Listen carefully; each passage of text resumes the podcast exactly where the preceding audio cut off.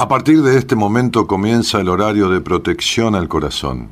La permanencia frente a la radio depende exclusivamente del cariño que cada uno se tenga. Este programa trabaja con las emociones. Cualquier semejanza con la realidad es tu responsabilidad, ya que solo vos podrás afrontar lo que fuiste, lo que sos y lo que querés ser ante un imprevisto impacto con ciertas verdades que desconocías. Entendemos que quizás hayas estado huyendo demasiado es hora de dejar de escapar.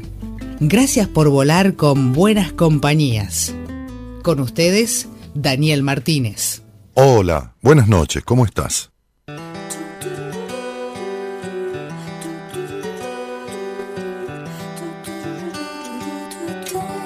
¿Sabes? La vida es un viaje. A dónde vamos no es lo importante. Da igual lo que nos espera ahí delante. Exprime cada instante que nos ofrece el paisaje y no pierdas un detalle. Este es tu viaje. El principio es tan fácil. No tienes que hacer nada, naces y haces felices a tus padres. La primera lección sería que el amor es gratis. O que a la vida le gusta engañarte. Los años son los kilómetros dejados atrás. Las experiencias, momentos fugaces que vienen y van. El pasado es recuerdo. El futuro un sueño y el presente un instante puñetero que nunca se está quieto. Lo que aprendemos lo desaprendemos, a veces solo para aprenderlo de nuevo. Hay quienes dirían que es una pérdida de tiempo, pero solo se pierde lo que se tiene y el tiempo no es nuestro. Todos buscamos un consejo o un truco o un maestro, pero en verdad nadie sabe de qué va esto o cómo se hace. Nah, es solo un viaje. Aprende que la vida es un viaje, aprovecha lo que te ofrece.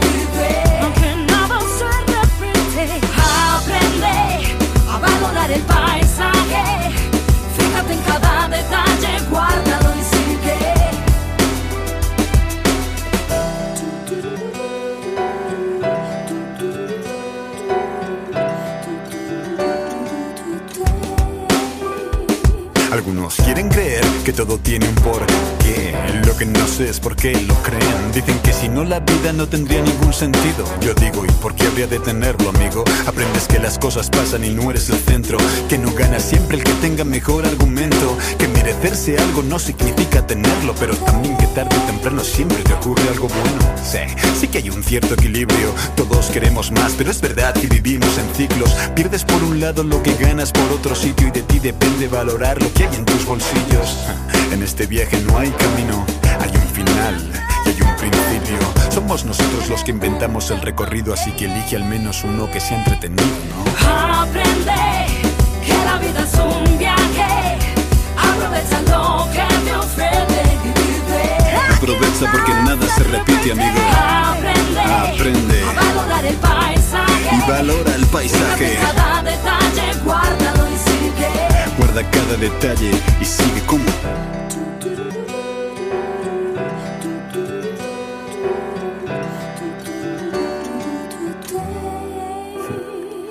A medida que viajas el tren va más y más deprisa. La vida tiene esa ironía. Cuando va despacio no te interesa el paisaje y cuando te interesa ya no hay tiempo para pararse. Los valles son la salsa que le ponen picante este viaje y todo liso y recto no es interesante. Hay que enamorarse, enfadarse, caerse y levantarse. Recuerda, siempre levantarse. Puedes compartir distintos tramos con distintas gentes y hacer otros tú solo porque también apetece. Pero parar no es una opción, ni retroceder, ni cambiar de vagón, ni que otro viaje por ti no se puede. Observa y fuera y aprende. Las mismas vistas nunca pasan dos veces. Exprime cada instante que te ofrece el paisaje y no pierdas un detalle. Este es tu viaje. Aprende que la vida es un viaje. Aprovecha lo que te ofrece. Aprende a valorar el paisaje. Fíjate en cada detalle, guárdalo y sigue. Bueno, buenas noches a todos. ¿Cómo están? Aprender que la vida es un viaje, ¿no? Y el otro día yo decía sobre esto que, que tiene que ver con lo, lo, imprevisto, ¿no? Este, lo imprevisto de este viaje, ¿no? Y estaba hablando de lo imprevisto y estaba diciendo, eh, ayer cenaba con el doctor Fernando Basílico y hablaba de esta anécdota, ¿no? Este, esta anécdota tan causal, ¿no? Qué, increíble, ¿no?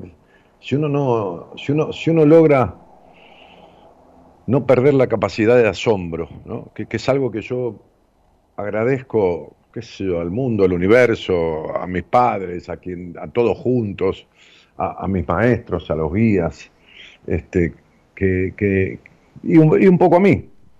Este, pero solo un poco, porque,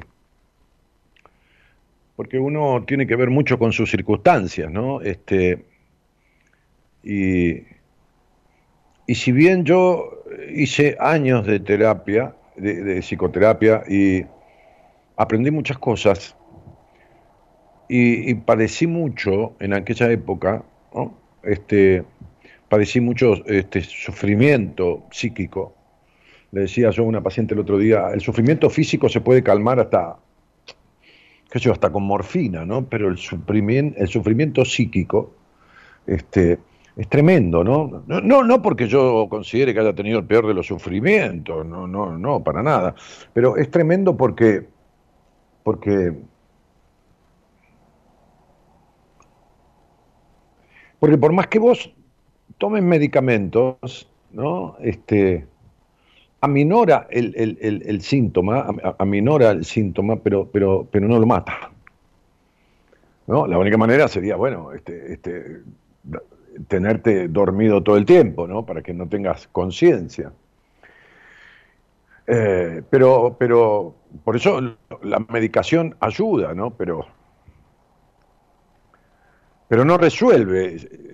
Cuando, cuando estamos hablando de, afectaciones, de, trastornos emocionales, ¿no? Este, no de enfermedades mentales que, que, bueno, que se necesita medicación para que el paciente esté equilibrado y no pierda la conciencia. Bueno, lo establece en un estado de conciencia,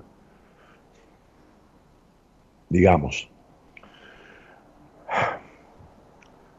Este, y, yo le contaba a, Fernando, que es el médico con el que me atiendo, hizo un par de programas en la radio, un tipo muy holístico, muy de, relacionar todo con, todo, cuerpo, con mente, con alma, ¿no? Un, tipo de atender al paciente desde todos los lugares, ¿no? Eh,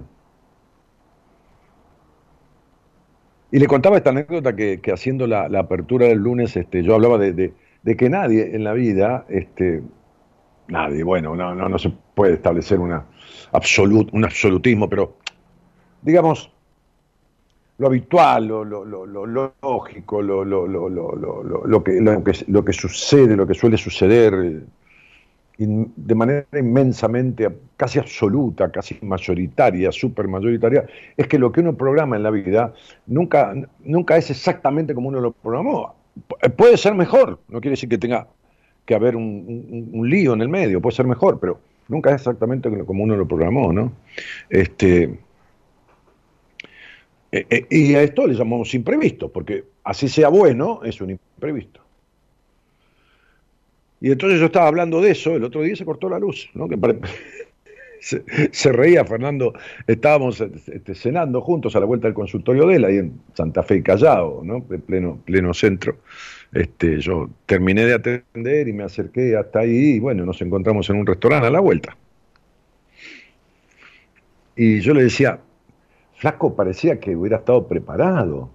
Si yo estoy hablando de imprevisto, de que la vida, yo vengo a mi consultorio a, hacer el programa, conecto todo, empiezo a hablar de imprevistos. Y, entonces yo decía que qué bueno es no perder la capacidad de asombro. Y entender que la vida es un viaje, y un viaje, viste cómo es, vos vas y, qué sé yo, no sé, vas a algún lugar por una ruta que fuiste siempre, y a lo mejor hay algo que no lo viste nunca. Es un paisaje, qué sé, un, un parador, este, no sé, o, bajás en el lugar de siempre donde parás a tomar algo a, cierto andamiaje de la ruta, a ciertos kilómetros, y te enterás que ahí había algo de comer que nunca lo supiste, ¿no? A mí me, causa cierto asombro, ¿no? Y, está bueno. Eh, también me causa cierto asombro eh, penoso, ¿no? Este, las vidas desperdiciadas. Me causa cierto asombro, que, no es un asombro de, oh, no, qué alegría, que, no, no, es, me resulta asombroso. Hoy, me escribía una paciente de, uff, de Australia, ¿eh? este, que le mando un cariño, porque, porque no, hace tanto que escucha, en realidad viene de otra paciente que vive en Australia y que, y que, que yo atendí y que le, recomendó el verme, ¿no? Este, y hoy me escribía hace, hace dos meses que, que estamos laburando y, parece que logramos esta, esta, empatía fuerte, esta transferencia fuerte tan necesaria en un proceso de psicoterapia, este, bueno, y, surte efecto, ¿no? Entonces ella, ella me decía, me acuerdo porque voy enlazando la conversación con, con, cosas que me suceden durante el día, ¿no? Hoy me decía, hoy mientras estaba en mi trabajo, decía, ¿no? Estoy, estoy leyendo el mail de ella, ¿no? Este, ustedes saben que yo trabajo muy interactivamente, ¿no? a no esperar una semana. Mi, mi, sistema psicoterapéutico, como digo siempre, no es mejor que el de nadie, ni peor tampoco, qué sé yo. Es bueno para el que es bueno, no es bueno para el que no es bueno. No sé, a mí me da resultado. Este, súper mayoritariamente, ¿no? Es decir, con respecto a la gente que atiendo, ¿no? Dice, hoy, hoy mientras estaba en mi trabajo, eh, escuchaba uno de tus programas de radio de mediados de marzo, ya que voy atrasada. Claro, este, ella se puso a escuchar programas anteriores y esa que voy atrasada y pensaba cómo gente que aún, cómo, bueno, cómo hay gente sería, ¿no? Cómo gente, pues, cómo hay gente que aún no se anima a esto, a esto es a un proceso, y, yo que tengo la dicha de ver la transformación trascendental que hemos hecho en mi vida, qué importante esto que dijo, ¿no? Yo hablaba con una paciente hoy a la noche y le leía esto y le decía, mira qué importante que es esto, ¿no? Cuando uno dice que hemos hecho, o sea que se incorpora, ¿no? Eh, Viste, no, Daniel, porque yo te debo, no, ¿qué me debes? No, hablamos de plata, pero no, porque gracias a vos, no, gracias a mí no. Porque siempre digo, yo puedo poner la mejor comida, pero si vos agarrás un puñado de tierra o de barro y te comés la tierra o el barro, por más comida buena que yo ponga, ¿viste? Vos estás comiendo porquería. Entonces sería este, cuando alguien ofrece algo, el otro tiene que, aprovecharlo, ¿no? Es decir, agarrarse, ¿no? Digo, agarrarse de los pasamanos de la vida, ¿no? Los que aparecen, ¿viste? Los pasamanos, que son esas manijas que tiene el, ómnibus, el bus, este, que uno se agarra para subir. Para que lo transporte a otro lado, ¿no? Este, y yo decía, qué importante que esto, esto que ella dijo, ¿no? Hemos hemos hecho, ¿no? Esta transformación, dice que hemos hecho en mi vida, en la vida de ella, ¿no? Este, yo no puedo expresar con palabras, dice, el buen humor que tenía hoy y todos los días últimamente, la buena predisposición, energía, confianza, antes era una cosa que caminaba sin rumbo, dice ella. Ella dice, yo era, ella era, dice que era una cosa que caminaba sin rumbo, que no se sentía un alguien, ¿no? Se sentía un algo, ¿viste? Como, como si fuera un, autómata, ¿no? Y así estaba, ¿no? Cuando yo la vi en la entrevista. Apagada completamente, hoy brillo, la gente me lo dice. Y entonces me dice, le agarró el hambre, ¿no? El hambre de aprender. Dice, si hay más por aprender y más por llegar, abro las manos y lo recibo con gratitud. Eso tengo para darte hoy. No, para decirte hoy, dice, gratitud. Este, dice Sabrina, que vive que, es de aquí, de Argentina, y hace tiempo que vive en Australia. Entonces, y, dice, pero si vos haces esto hace años, bueno, me sigue asombrando. Como me asombra eh, las personas que, que, que, que viven en una constante situación que les produce les produce, en este caso voy a hablar del enojo, ¿no? porque hicimos un, un posteo hoy, ¿eh? este, yo le dije a la productora, ella me escribió, yo tenía mucho que hacer hoy, andaba por todos lados, este, bueno, por todos lados no, tampoco este, soy omnipresente, pero este, tuve que hacer un montón de cosas. Y entonces este, en el medio escuché un mensaje, me dice, Dani, ¿de qué vas a hablar hoy? ¿Querés que ponga algún tema? ¿Que, suba algún posteo? No, no tengo idea. Digo, después cuando llego al consultorio me pongo a atender, veré si se me ocurre algo. Y en un momento, seguro por alguna conversación con alguien, con algún paciente, le dije, vamos a hablar eh, vamos a ver, no, posteé algo sobre el enojo con uno mismo, ¿no? El enojo con uno mismo, uno, con, uno contra uno mismo, ¿no? Algo así, le dije, fíjate un giro y escribí algo y bueno, nada. Y, entonces, bueno, lo escribió. Este, escribió el posteo, el post, eh, partiendo de, de, esa frase, ¿no? Este, que dice, dice, este, ¿qué te tiene continuamente enojado con vos mismo, no? Eh, el posteo fue con la frase uno contra uno mismo, la frase que yo le di. ¿Qué te tiene continuamente enojado, enojada con vos mismo? el único vínculo que vas a tener que llevar toda la vida es el vínculo con vos mismo. Si vivís enojado, enojada, vivirás enojado también con, los que te rodean, con el mundo, ¿no? Este, y la vida, por ende, es un continuo malestar. Déjame tus comentarios, nos vemos esta noche en buenas compañías, bueno, etcétera, etcétera. Eh, y entonces yo pensaba en esto de que la vida es un viaje, y según uno, vaya transitando y vaya buscando y vaya aceptando o negándose a, me, niego a, vivir en este estado, ¿no? Me niego a, ¿no? Este, yo pensaba, eh, pensaba un poco en, en, en Bert Hellinger, ¿no? Este, y pensaba en este tipo, Bert Hellinger, Hellinger con H, W, L, que es el, digamos, el, bueno, uno coloquialmente dice creador. Crear es hacer de la nada, ¿no? Crear es hacer, y nadie hace de la nada. ¿Qué sé yo? Crees en Dios que hizo de la nada, bueno, eso, es un dogma. Pero, pero ninguna persona hace de la nada. Entonces es el descubridor, digamos, ¿no?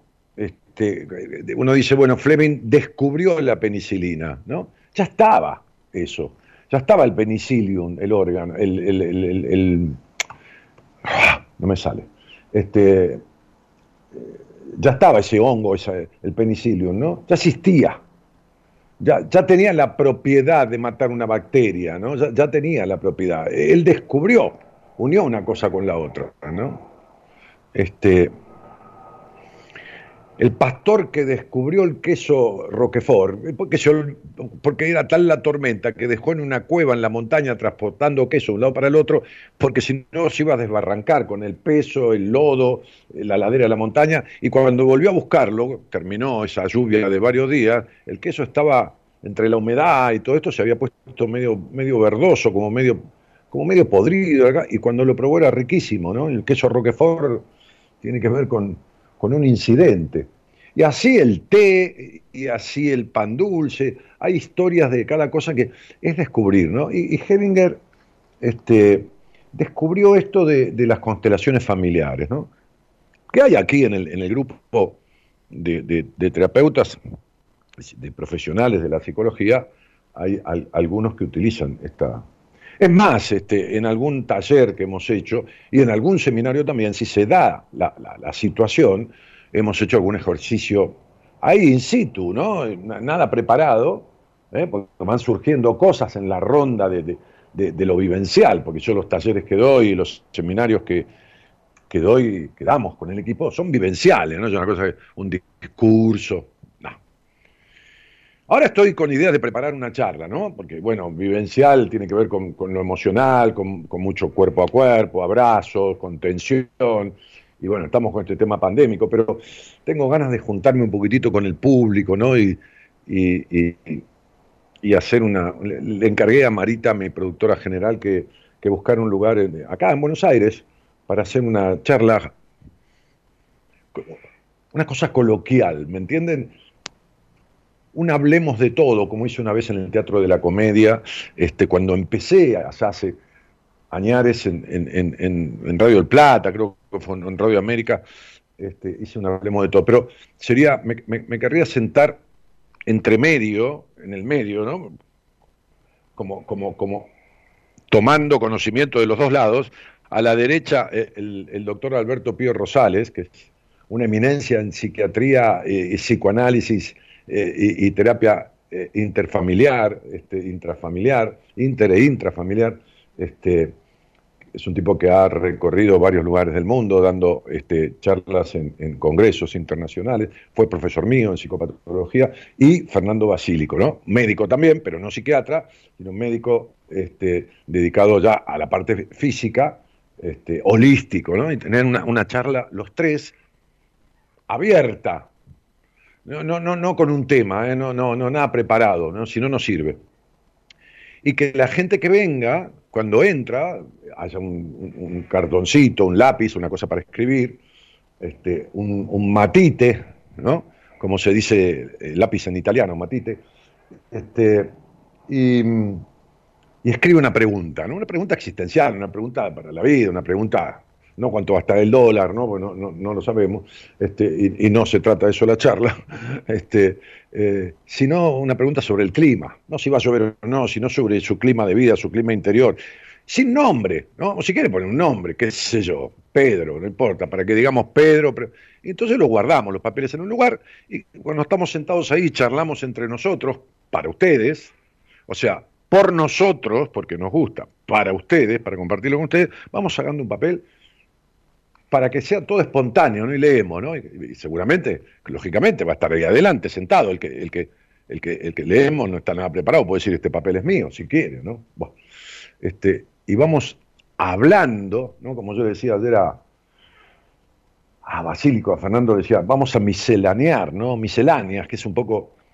Y tengo ganas de hacer una charla ahí para, qué sé 150, 200 personas, tampoco. Una cosa dentro de todo íntima, ¿no? Es decir, este, eh, compartir, compartir. Y que nadie tenga obligación de hablar. Si alguien quiere, puede, por supuesto, pero este, pero, pero sí tampoco se va a quedar callado por, por vergüenza a preguntar, ¿no? O, a decir algo, ¿no? Y entonces lo escribe y listo. Eh, bueno, me viene para este lado, pero no, decía de, de Bert Hellinger, ¿no? que es el tipo de las constelaciones familiares, y que surgía a veces una situación en la que hacíamos una constelación, pero espontáneamente, ¿no? Y Hellinger este, nació por ahí en, en, Alemania, bueno, noté las, las fechas, este, este, en 1925. Eh, y murió en el 2019, 25, 75, 94 años. Estuvo en Argentina. Este, era un teólogo espiritualista, ¿no? Este, que emprendió un viaje por la vida, ¿no? Este,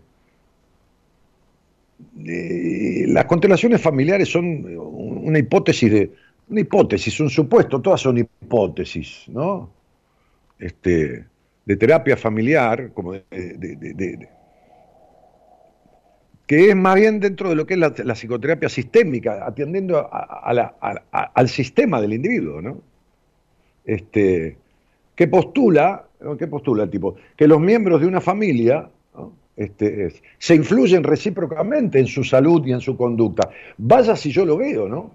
Vaya si yo lo veo. El otro día me decía mi mujer, ¿te acordás de, eh, que vos me la derivaste? Sí. Bueno, ¿podés creer que hablaba tantas veces por día con esa madre que y la madre misma cambió la actitud y, se hablan una vez cada cuatro o cinco días, pero con el padre que jamás tuvo diálogo, tiene diálogo estando a solas, diálogo fluido.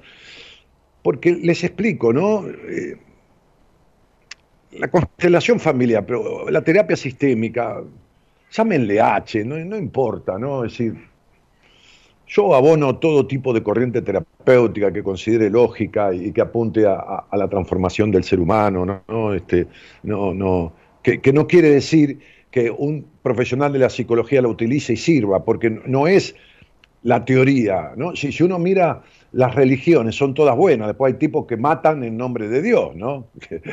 Uno de, matan en nombre de Dios, ¿no? Este, o cortan el clítoris de una mujer eh, eh, en, nombre de Dios, ¿no? Este, igual que los partidos políticos, si ustedes leen las bases teóricas de un partido político, todos propenden al bien común, todos propenden esto, lo otro, para el bienestar de la gente, sí, el de, la gente porque el de ellos ya lo tienen, el bienestar. Entonces, este, no es la teoría, sino cómo se practica. Yo atendí esta tarde a una mujer joven, ciertamente joven, ¿no? este, que lleva 16 años de terapia. cuando terminamos me dijo, creo que hace unos meses que escuché el programa. Cuando terminamos me dijo, este, me llevo tanta información y tanta cosa, y pensaba yo en describirte situaciones de mi vida y un montón de cosas para que vos me entendieras, y, apenas si alcancé a hablar con vos en la introducción, y después me dijiste todo lo que yo pensaba decirte, ¿no? Qué bueno, le digo, ¿no? Qué bueno que yo, que a lo mejor voy a ser tu terapeuta, me entere de todo lo que vos querías decirme, más lo que no podías o no se te ocurría decirme, pero que es trascendente. Y ahí se empezó a acordar, le vinieron a la memoria un montón de cosas que tenía bloqueadas. Bueno, Hellinger, a ver, nació en un hogar este, este, eh, católico, eh, eh, un tipo estudioso de la teología, este, y anduvo por la vida, ¿no? Su familia era muy católica, este, y a los, a los 10 años dejó, no, es que dejó a su familia, bueno, fue, fue, a una escuela católica en un monasterio. Este, y ya ha pasado unos años, la, la, juventud hitleriana, pues ya Hitler tenía peso en Alemania, ¿no? Estamos hablando ya de, de la Segunda Guerra Mundial, este, antes de la Segunda Guerra Mundial, lo quisieron reclutar cuando, cuando el tipo era adolescente. Este, se negó. No, era fácil esto, ¿eh? no, no, era fácil negarse a eso. Y entonces fue, le pusieron el rótulo de sospechoso de enemigo del pueblo. Fíjate, ¿no? Fíjate desde cuándo vienen las, las antinomias en el mundo, ¿no? desde mucho antes, ¿no? Desde mucho antes, de, siglos y siglos atrás. Fíjate que nosotros no somos la exclusividad en este país, que vivimos en una antinomia, pero vivimos en una antinomia de peleas como los unitarios y los federales, como los rosistas y los sarmientistas, como los, los, ¿cómo se llama esto? Los macristas y los kirchneristas. Y, y, si vos no sos de este lado, sos tal cosa, o sos un negacionista, o sos un oligarca, o, el otro le dice al otro un zurdo de mierda, qué sé yo. Toda esta cosa de las disputas y las peleas, este, sin entender que, que dividido no se logra nada. Pero esta cosa de rotular, ¿no? Este, y lo peor de estas divisiones sociales, lo peor es que las sociedades están compuestas por individuos y que dentro de los individuos y dentro de las familias que conforman los individuos suele haber tremendas divisiones enloquecedoras para los niños que llegan a, esa, a esta tierra. Enloquecedoras. Enajenantes. ¿no? Este, bueno, en el 45 lo capturaron, lo capturaron los nazis, ¿no? Este, este, y lo encarcelaron. Eh, no, perdón, lo, reclutaron al final para el ejército regular alemán, el ejército regular, este, este, y, combatió. Pero lo tomaron los aliados, lo, capturaron y lo encarcelaron en un campo aliado en, Bélgica. Después escapó de ahí y volvió a Alemania y entró en una orden religiosa católica este, y se hizo sacerdote. Fíjate el tipo, el viajar por la vida, ¿no?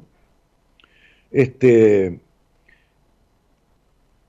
en los años 50 eh, me hacía acordar a Enrique Audine, ¿no? el psicólogo del equipo, porque este, cuando él entró en una crisis de fe, el, obispo, esto no estoy cometiendo ninguna infidencia porque lo hemos hablado al aire ¿no? con él, este, en alguna charla que hemos hecho en algún programa juntos el obispo, cuando entra una crisis de fe, generalmente la iglesia te manda a un lugar que es como una prueba, como, como un lugar difícil para un sacerdote, para que le conmueva la situación, para que salga de esa especie de acomodamiento que tiene, de esa situación, ¿no? De su zona de confort, diríamos, ¿no? Este, y lo mandó eh, a, Enrique Audine a misionar al Bronx, Nueva York, el barrio eminentemente negro y pesado, y, estuvo un año ahí. Igual volvió y le dijo, mi crisis de fe sigue y se fue de la iglesia. ¿no? Bueno, a este, a este, a este Hellinger, a ver Hellinger, el, descubridor de las constelaciones familiares, lo mandaron a, a, misionar eh, con los zulúes, ¿no? Los zulúes, tipo Sudáfrica, ¿no? De aquella época. Aprendió la lengua con ellos, aprendió los rituales de los zulúes, este, estudió filosofía, teología, que esto, que lo otro, este, y después eh, en el 60 eh, participó de una serie de cursos y qué sé yo. Em, y eh, dejó Alemania cuando ya tenía unos 50 años aproximadamente y se fue a los Estados Unidos para estudiar terapia primal. Para estudiar terapia primal. Bueno, yo también tengo un método psicoterapéutico que lo he registrado, le he puesto esencialismo transformacional, porque yendo a la esencia del individuo es la única manera de lograr la transformación. Y, había un tipo, este, Arthur Hanov, este, en Estados Unidos, que planteó una manera de, transitar el proceso terapéutico y le llamó terapia primal, ¿no? ¿A partir de qué? Y muy, muy base freudiana, a partir de los traumas profundos provenientes de la primera infancia. ¿no? Diciendo que los traumas y los conflictos vienen de dolores reprimidos. Y tenía razón. Bueno, eh, eh, para hacerla corta, este, sí, John Lennon se atendió con él. Eh, Lennon se atendió con, con Pero para hacerla corta, tomando de, todos lados, de la religión, de los zulúes, de los nazis, pudiendo captar, asombrarse por lo que recibía, aunque lo rechazara, aunque no le gustara, pero eh, comprendía, entendía, terminó armando un, una, un proceso terapéutico dentro del sistema de la terapia sistémica, valga la redundancia. Eh, ¿A qué, a qué, a qué me estoy refiriendo? a que la inmovilidad, a que el quedarse en el trauma, en el conflicto, en esto y en lo otro, a quedarse hoy quería hablar del enojo, ¿no? Este, de esto de uno contra uno mismo. Uno contra uno mismo. Yo, mira, este, tenía una frase yo de Hellinger que la, que la anoté porque me gustó mucho, me gustó mucho. Fíjate que el otro día en la charla del lunes, en el programa del lunes, una charla muy interesante, que después la gente me comentaba en Instagram, ¿cómo aguantaste a esa mujer? ¿Cómo esto? ¿Cómo lo otro? para, eso estoy.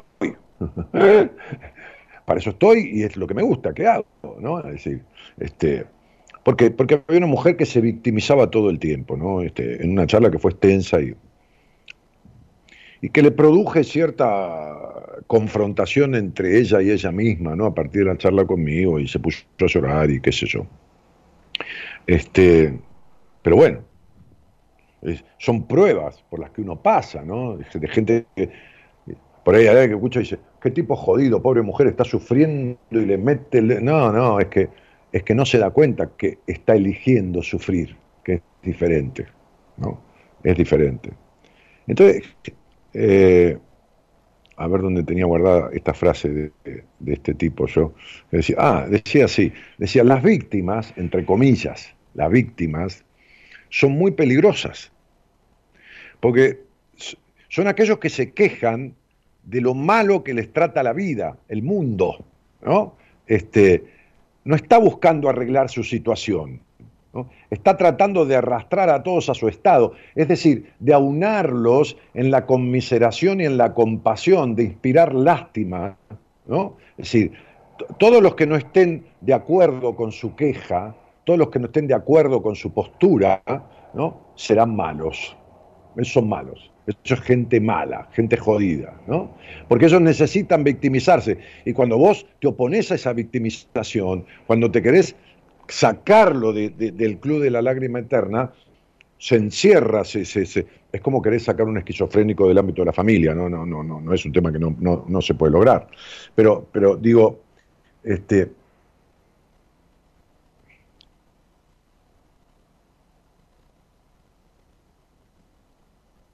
Es de la peor de las cuestiones ser enemigo de uno mismo, estar en contra de uno mismo. No enojarse, sino estar enojado con uno mismo, estar enojado con uno mismo. No vivir en el ojo en una situación enojosa.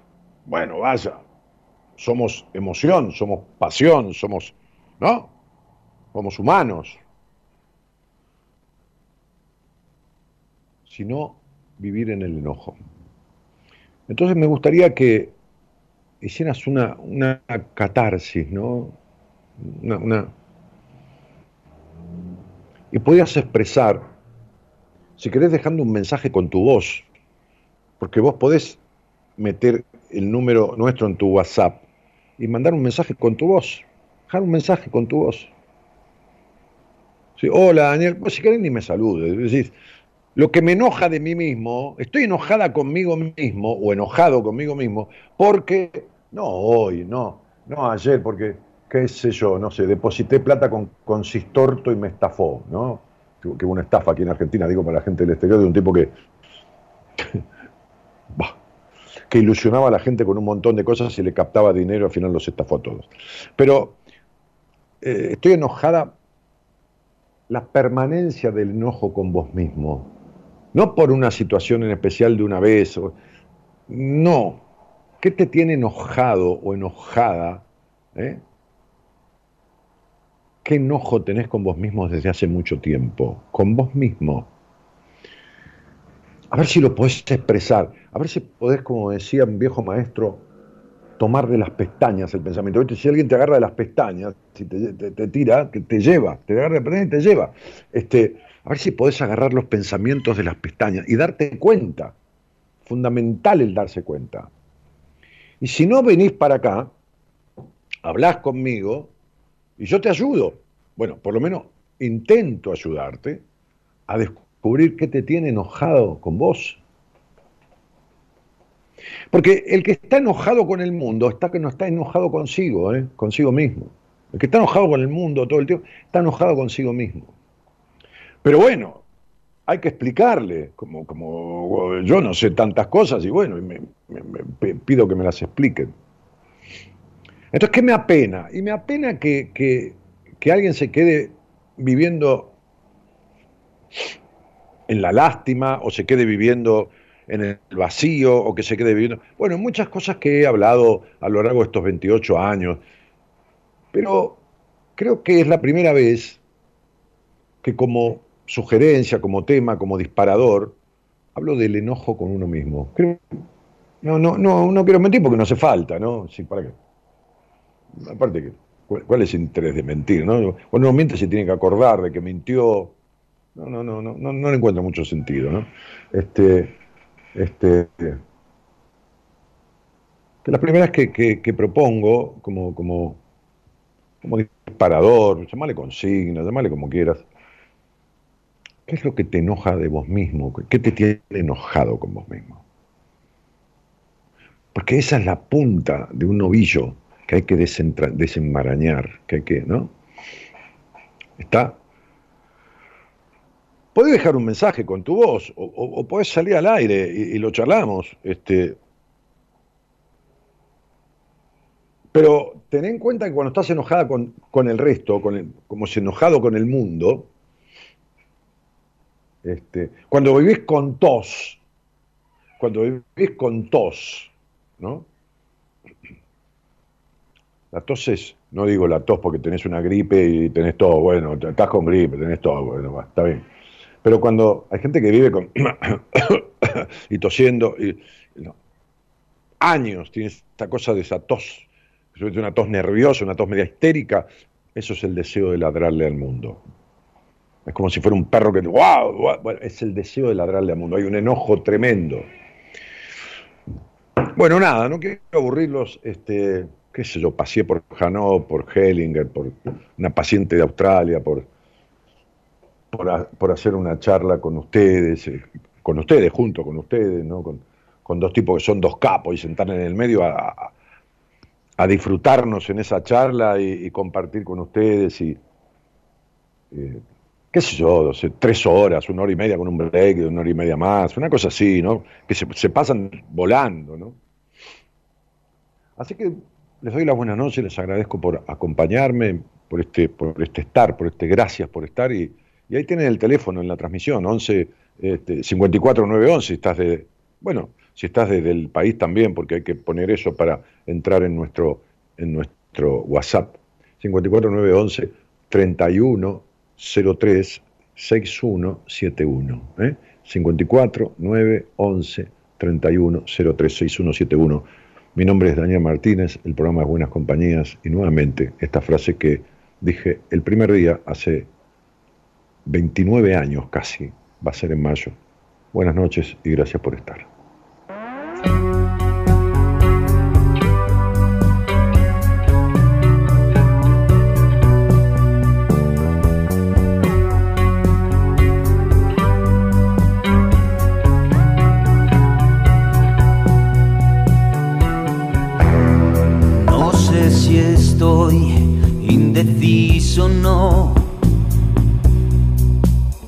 Caerme ahora no me viene bien del todo.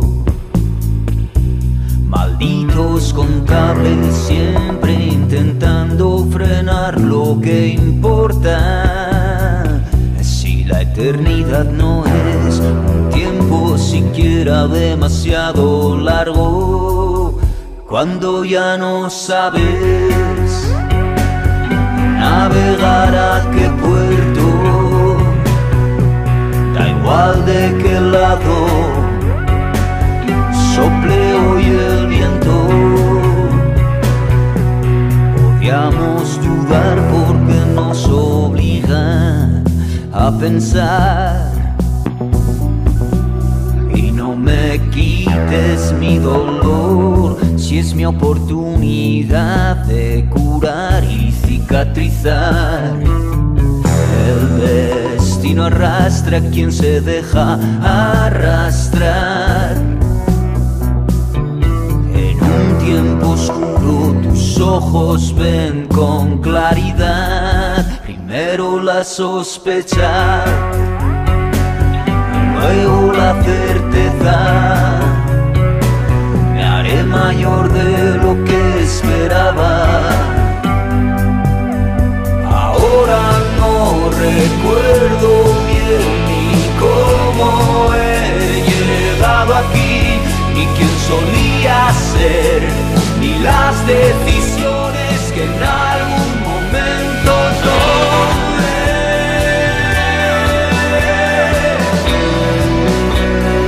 En el la transmisión eh, a través del canal mío de YouTube, el canal es Daniel Martínez Buenas Compañías, igual que el Facebook, estamos transmitiendo por el canal de YouTube porque sabe que por Facebook no se puede transmitir, se puede, pero no podemos pasar música, te corta Facebook la transmisión. Entonces, en, en mi, en mi Facebook, que también se llama Daniel Martínez Buenas Compañías, ponemos un link eh, para que la gente que está acostumbrada a entrar este, enganche y venga para acá. Pero para poder escribir mientras yo estoy hab- hablando o comentar algo, necesitas en, YouTube, en YouTube tener una cuenta de mail, un mail simplemente, ¿eh? este, armar una cuenta de mail en Gmail. Gmail, viste que está Hotmail, Gmail, eh, eh, Outlook, qué sé yo, diferentes este, este, dominios, este, y- y entonces abrite una cuenta en Gmail, que no hace falta nada más que eso, no, no, no, tiene, no tiene costo, no tiene nada, y eso te permite eh, eh, comentar en YouTube. ¿eh? Igual puedes entrar a YouTube, escuchar música o mirar este programa, pero no, no podés comentar, ni acá, ni, en un tema musical que escuches, que, que se comenta abajo, ni nada. Entonces abrite una cuenta Gmail y listo, y podés, qué sé yo, participar, no sé si tenés ganas. Bueno, dice ahí, gato al arco, gato al arco. Dice, buenas noches Dani querido, abrazo desde el porteño barrio de Boedo. ¿Qué te parece? Este, si habrían dado por Boedo y, y con gente de buenas compañías cuando tenía grupos de encuentro del programa y en algún lugar de, de tango ahí. Este, un cariño a Gaby, está hablando de mi mujer, que fue compañera de él, eh, compañera de él en, en la carrera de consultoría psicológica, ¿no? Cuando Gaby hace años estudiaba la carrera. Bueno, este, eh, Tomás Centurión dice, Dani, buenas noches para vos y los oyentes. Carolina dice, buenas noches, Dani y oyentes. Este, El doctor Fernando, ¿cuándo va a ser un programa de nuevo? Y sabes qué pasa, mira, Fernando se levanta muy temprano y lo mata, ¿viste? Llegar a, las 2 y pico de la mañana lo mata. Realmente, pues es un tipo que arranca seis y pico, siete de la mañana, este, eh, él está casado, tiene, lleva a sus chicos al colegio porque su mujer tiene otra tarea, que tiene diferentes horarios, bueno, entonces este, se le hace muy difícil. Realmente, cuando vos tenés que hacer algo que te significa un esfuerzo todo el tiempo para hacerlo y no tenés que hacerlo. ¿Entendés? En algún momento, por ahí, una víspera de un feriado, por ahí le digo, y nos metemos, hacemos un programita.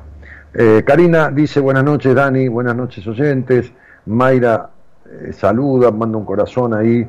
Este, Leonardo dice, Dani, ¿por qué funciona la numerología? Dani, ¿por qué funciona la numerología según la psicología?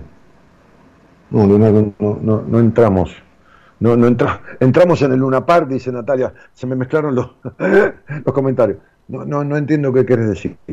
¿Por qué funciona la numerología según la psicología? A ver, la psicología es una ciencia, la numerología es una disciplina metafísica, es decir, que está más allá de lo físico, de lo este, basada en la matemática, que es una ciencia exacta. Pero, ¿qué pasa? Es como la ley, ¿viste? Es clara la ley, pero según el juez que la interprete, ¿no? Hoy estuve charlando con un juez, tomando un café en su despacho, tuvimos una charla muy agradable, muy coloquial, acá en los tribunales, ¿no? Es decir, no, no por nada judicial mío, ¿no? otro tema no tiene nada que ver con, con, lo judicial. Este, así que nos conocimos y me invitó a tomar un café a, su despacho, un tipo muy agradable. Bueno, este, eh, no sé, no, no, no, no sé a dónde va la pregunta, campeón.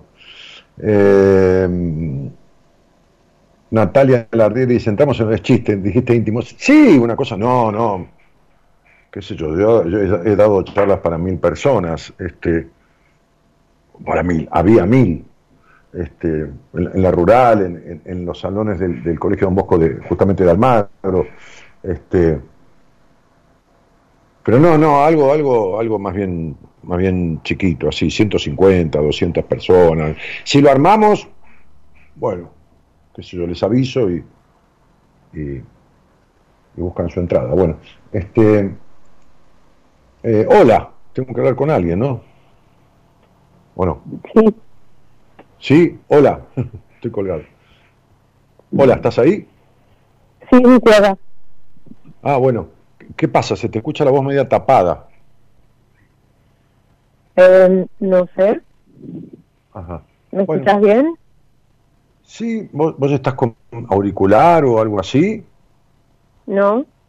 No, bueno, está bien, está bien, sale así. Eh, vamos a preguntarle al operador qué es lo que importa. Eh, ¿Se escucha al aire, Gerardo, la, la conversación? A ver qué dice, espera. No sé qué dice, porque este, este, este, entre, el, operador y la productora, ¿viste? ¿Cómo te llamas vos? Diana. Diana, entre el operador y la, productora, ¿viste? Me vuelve loco, ¿me entendés? O sea, yo tengo que hacer todo esto y, y estos no me ayudan nunca. Son, parecen de la, de la contra, ¿no? ¿Te corto? Dijiste, ¿me cortás? ¿Por qué? ¿Se escucha mal? Ah, que no jodas porque me cortás. Ven que me llegás a cortar que te hago echar. Bueno, Dayana, ¿De dónde, son, mi cielo? Yo soy de Entre Ríos, pero vivo en Rosario hace siete años. Muy bien, acá me dice la productora que se escucha bien. Luis en Rosario, muy bien. ¿Y, desde cuándo nos conocemos? Eh, una amiga una vez te llamó y te conocí por ella. Ahí está. ¿Y, una vez de, cuándo? De, ¿De cuánto hace? ¿Hace cuánto? junio del año pasado, Estrella. ¿Cuánto hace que vos empezaste a escuchar el programa? El programa eh, lo empecé a escuchar cuando ella eh, te había llamado, que fue hace bastante, ah. y tomó una sesión ella con vos. Tomó una entrevista conmigo. Sí. Sí, una entrevista. Una entrevista de primera vez, donde seguramente hablamos de todo lo que le pasa, lo que le deja de pasar y, y por dónde salir y por dónde y, qué hacer. Bueno, sí, Dayana, ¿y, vivís con quién? ¿Con quién vivo? Eh, sola. Bueno, está muy bien. ¿Y, y trabajás, estudiás? ¿qué, qué, haces de tu vida así, de lo cotidiano, digamos, no? Eh, trabajaba en la cocina de una cafetería hasta hace dos días que me despidieron. Eh, y bueno, eh, ahora estoy con un emprendimiento de postres que lo hice hasta el año pasado y lo dejé y ahora empecé de vuelta. Eh, ¿Y lo habías dejado por qué? Porque bajó la venta, o sea, yo en un momento vendía muy bien y bajó la venta. en, plena, pandemia. Sí, en la pandemia me fue bien y después eh, ya no, entonces me desanimé y tuve que cerrar. Bueno, Diana, yo proponía hablar de esto, ¿no? De, de, uno contra uno mismo, ¿no? En general, en general uno es su peor enemigo, ¿no? Este, en general, ¿no? Pero digo, ¿qué, qué te tiene enojada con vos misma? Pero no de hace un rato, sino enojada, ¿no? De tiempo. ¿Qué me enoja? Eh, ¿Qué te tiene enojada con vos misma? ¿Estabas escuchando la apertura del programa? ¿O vos llamaste porque te llamaron de otro día? No, sí, escuché, escuché, escuché. Bien, te pregunto. Sí, estoy muy enojada conmigo. Eh, siempre estoy enojada, siempre estoy de mal humor. Eh, a las personas con las que más tengo confianza, que por ejemplo mi mamá, que ahora vino a visitarme, estoy enojada y no la trato bien porque porque no me siento bien y siento culpa por todo, le tengo miedo a todo, no puedo disfrutar nada de lo que hago. Como que siento que nada, me alcanza. Mm. Sí, sí, ya lo sé. Eso, eso ya lo sabía. Pero eh, en realidad vos me estás describiendo, y está bien, tus estados emocionales pero no sabes por qué estás enojada con vos misma. No, no sé. Claro, porque no, está todo bien, ¿eh? Está todo bien porque, porque hace al tema que yo proponía, que es el enojo con uno mismo. Yo decía, ¿qué te tiene enojado con vos mismo? ¿no? Y me, tiene enojada conmigo mismo, que vivo enojada. que Bueno, está muy bien, lo describiste muy bien. Ahora, la pregunta es, ¿sabes por qué estás enojada con vos misma? O, o te haces una idea. No, pues, trata, total, acá hablamos como si tuviera una mesa de café en, en Rockefeller, ¿viste? Ahí en Rosario. Este, o, en alguno de los bares tan lindos que hay. Pero, este, ¿tenés idea de por qué? ¿Por qué? Creo que no. Bueno, está bien. siento que, no, no, no sé. Como que yo siempre quiero ser eh, otra persona.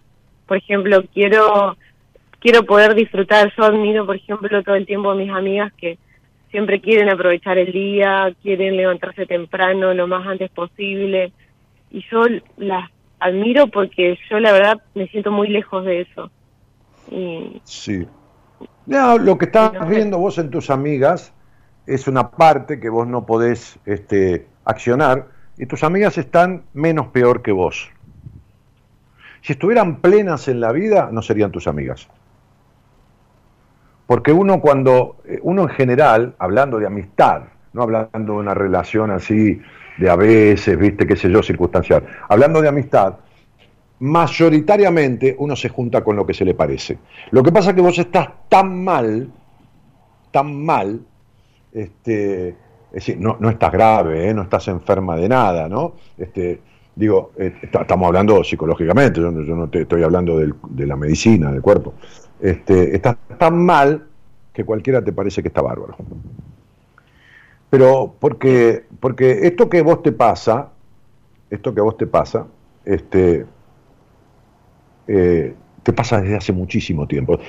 A ver, tenés apenas 26, 27 años, pero es como si tuvieras, es como si sintieras que tenés 140. Sí.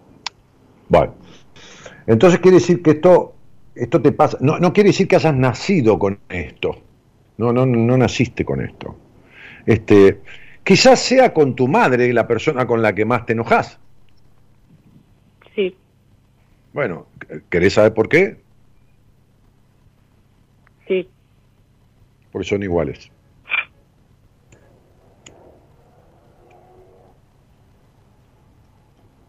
Porque son iguales. Porque eso en psicología se llama proyección, técnicamente, o podríamos llamarlo más, este, más, más coloquialmente relación espejo.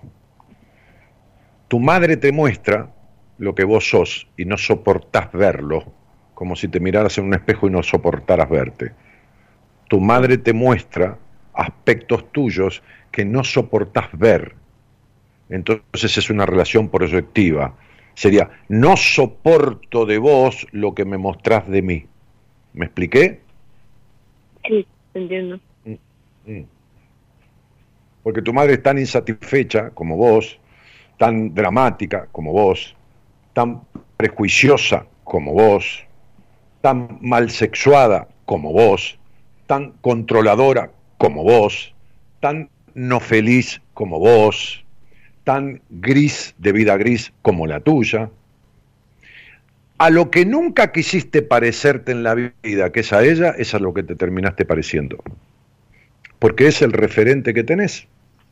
Es el mayor referente que tenés de vida porque tu padre no está ni en figuritas. Es como si, como si estuviera en una foto tu papá, ¿me entendés? Y punto. ¿Se entiende? Sí. Mm. Sí que, ¿lo entendés? ¿Es así? Sí, sí, sí.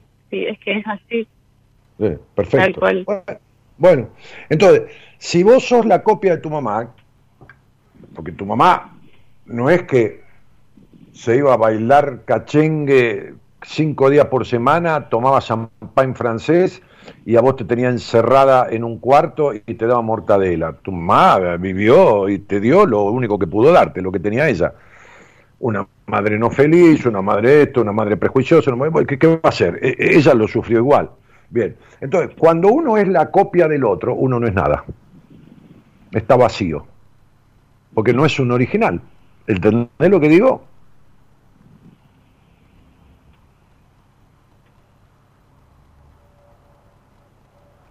Hola, ¿estás ahí o se cortó? Sí, sí, sí, estoy acá.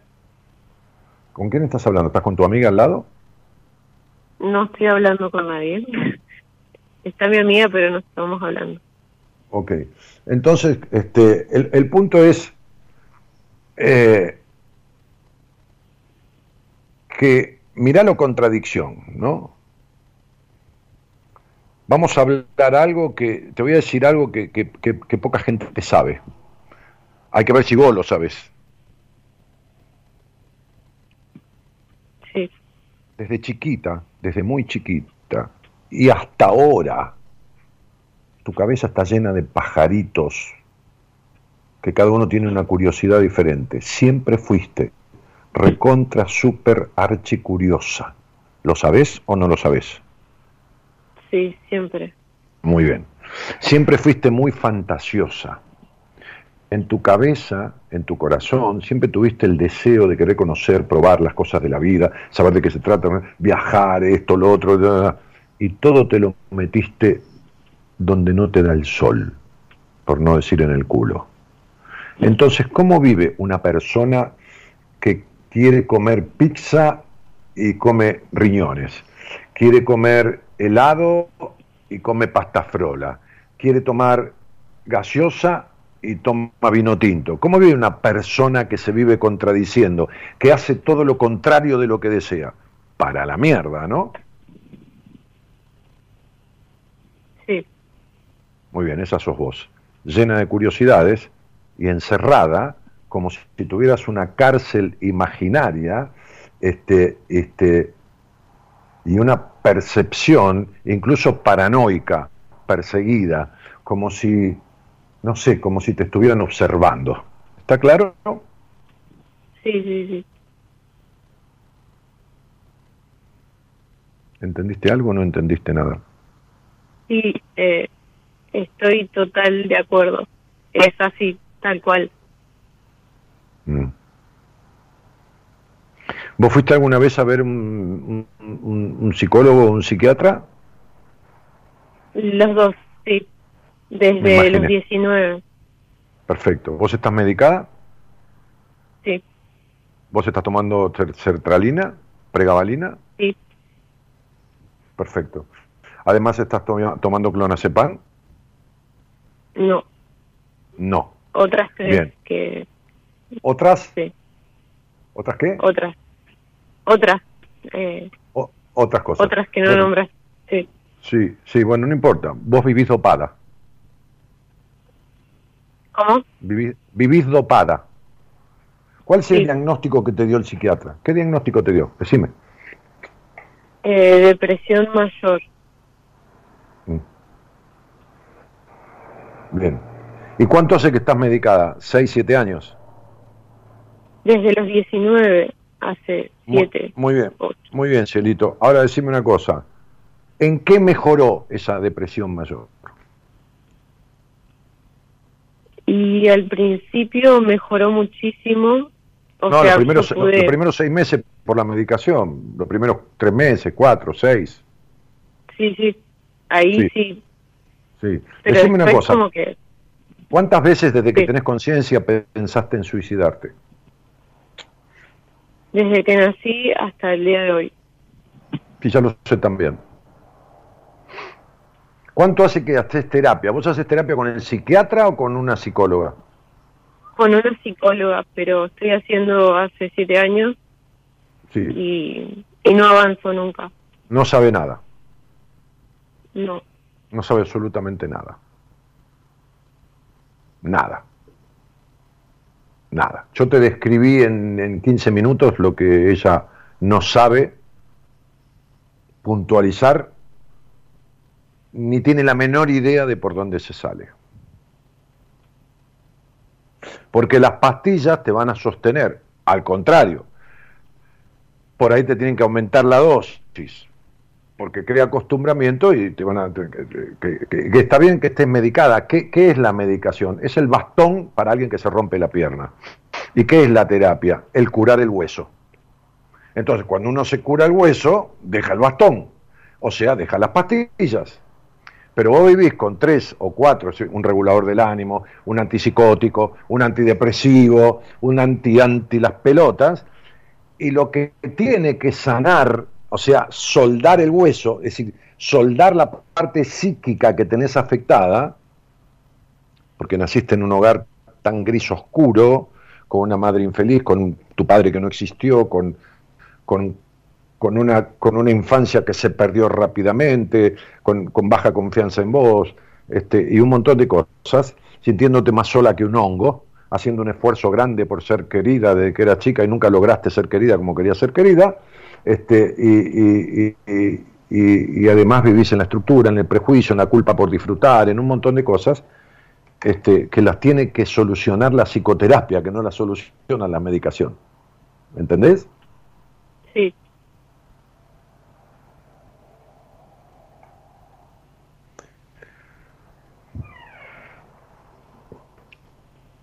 Qué barbaridad. Este, ¿Por qué te echaron del trabajo? ¿Por llegar tarde, faltar, discutir? No, no sé.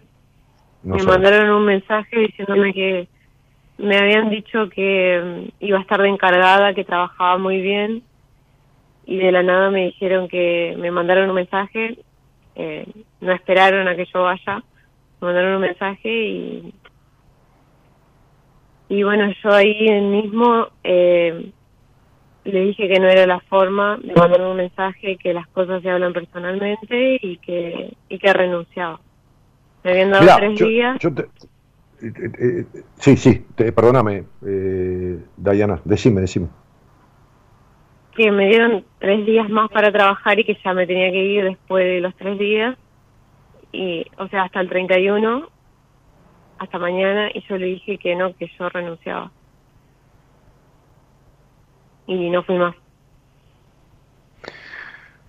Eh, mira, el que se abandona a sí mismo es abandonado por los demás. El que se deja de lado es dejado de lado. y vos sin darte cuenta, y, vos te ofreces y vas a terapia y vas al psiquiatra y todo lo demás, como, como vas y te sentás y te ofreces y esto no es sanado, vivís en un constante abandono de vos mismo, reprimiendo, y, te sucede todo esto este, de la afuera, que es lo que refleja tu manera de vivir, este, porque haces lo posible dentro de lo que podés para, para, para, para resolver estas cosas y no están resueltas. Y cuando un paciente se ofrece, eh, como, como digo siempre, este, y no lo digo yo, lo aprendí de un, de un profe mío, el fracaso es del terapeuta. Porque yo puedo tomarte de paciente y, llegar un momento, como me pasó con una paciente, que digo, pará, eh, me di cuenta al mes y dije, no, mira, esto no es que no sea para mí, es que necesitas un trabajo de otra manera del que yo hago. Entonces vamos a derivarte, vamos a ponerte en manos de tal terapeuta de mi equipo, pero no tenerte seis años, saber que estás igual. ¿A quién le quiere echar la culpa la, psicóloga? ¿A, que, ¿A la depresión? Si la depresión son tremendos enojos, son terribles enojos de la infancia que no están superados. ¿Cómo no vas a estar enojada con tu historia? Pobre, tu madre es tan infeliz o más que vos, porque ya tiene cincuenta y pico de años o sesenta y ya se perdió prácticamente el 70% de su vida. Pero, pero si tenés enojo con tu madre, tenés enojo con tu padre, tenés enojo con. Viviste, viviste sin infancia prácticamente. Entonces tenés tremendos enojos, pero encima te crees que estás en deuda. ¿Entendés? Estás enojada por un lado y crees que estás en deuda este, por el otro, ¿no? Con tu mamá, porque tuvo que bancarse todo. Pero bueno, son seis años de terapia que, que, creo que ni siquiera te sostuvieron, Dayana querida, porque estás peor. Estás peor. Sí, voy empeorando. Sí, claro, mi vida. y, pero mi amor, princesa, Hace, hace 100 años, un tipo que se llamaba Freud decía, ni todos los medicamentos del mundo sirven como algunas palabras, con conocimiento, con conocimiento, por supuesto, amorosamente dicha. O sea, el tipo estaba diciendo, y el tipo era médico, era neurólogo, este, bueno, y propiciaba la medicación, ¿viste? Por supuesto, pero lo que estaba diciendo es que ni todos los medicamentos del mundo pueden lo que un buen proceso en psicoterapia, ¿entendés? Claro que se necesita medicarse. Yo mismo tomé medicación algún tiempo, cuando estuve tan mal a mis 31 años, fóbico y todas esas cosas, para bajar la ansiedad. Bueno, está bien, ansiolítico, bueno. Este, no tomé antidepresivo nunca, pero bueno, no importa, tomé ansiolítico. Este, pero definitivamente los que fui resolviendo lo resolví con, la, con, la, con el trabajo en terapia, no con los medicamentos. Y vos tenés una parte sola, que es la parte química.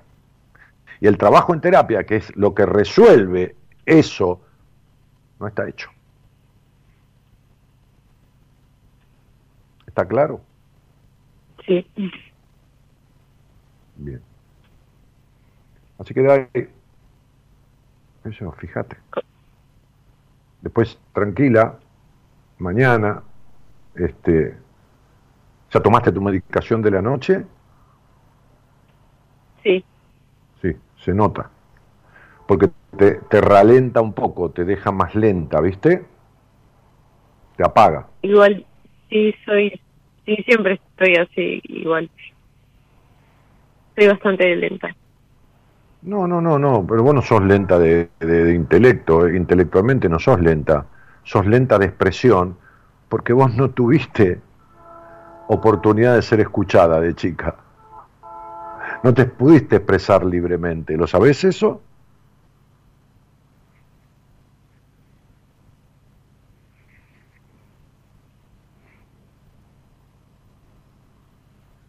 ¿Lo sabés eso, Dayana? ¿Sabés que no, no fuiste escuchada? Ah, bueno, esto es lo que te pasa. Esto también se modifica con un buen trabajo en terapia. Bueno, mi cielo, este, ahora ya sabes por qué estás tan enojada y por qué con tanto laburo que has hecho estás como estás. Me, di cuenta que estabas medicada igual, pero este, por eso te empecé a preguntar en detalle. Pero nada, este, fíjate, cambiar de terapeuta, qué sé yo, ¿entendés? Si vos vas a comer a, a Rocanfer y la comida siempre fea, fuiste cinco veces, no vas más. Entonces, ya fuiste mucho tiempo con esa señora, señorita o señor, con quien carajo sea, y esto no sirve para nada, está mal hecho. Sí. Sí. Decirle que digo yo, que dije yo que está mal hecho. Y si quiere discutirlo conmigo, y decir, ¿usted cómo se atreve a decir si usted no conoce el caso? Salga al aire, que yo le voy a hacer, usted y la paciente, le voy a preguntar a la paciente, adelante suyo, determinadas cosas que usted nunca le preguntó y nunca trató. Y por eso su paciente está hecha mierda, señora. Así que venga al aire conmigo que yo le voy a enseñar cómo se trata esto que usted no sabe tratar. Así que no tengo ningún problema. Voy a decirle que yo te dije, yo, en Rosario me conocen muchísimo, es la segunda ciudad del país en audiencia de buenas compañías, este, que yo te dije que estás maltratada. Te doy toda la autorización. Si querés, si no, no le diga nada, haz lo que quieras. Te mando un abrazo grandote, princesa. Bueno, muchas gracias, Dani. Hasta luego. De nada, mi cielo, de nada, mi cielo. Un cariño a tu amiga. Chao.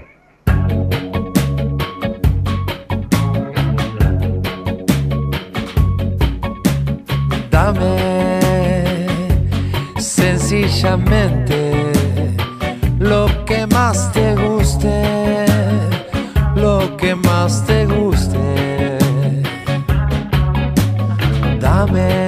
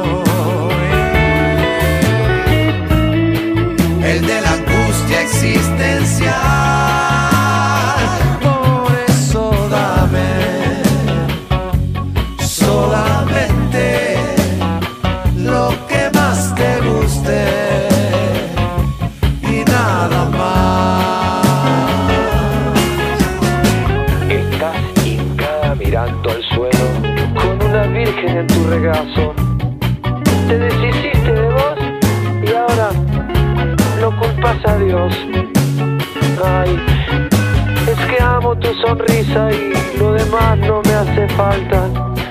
Si bailara para el cielo esta noche, amor, buenos augurios llegarán.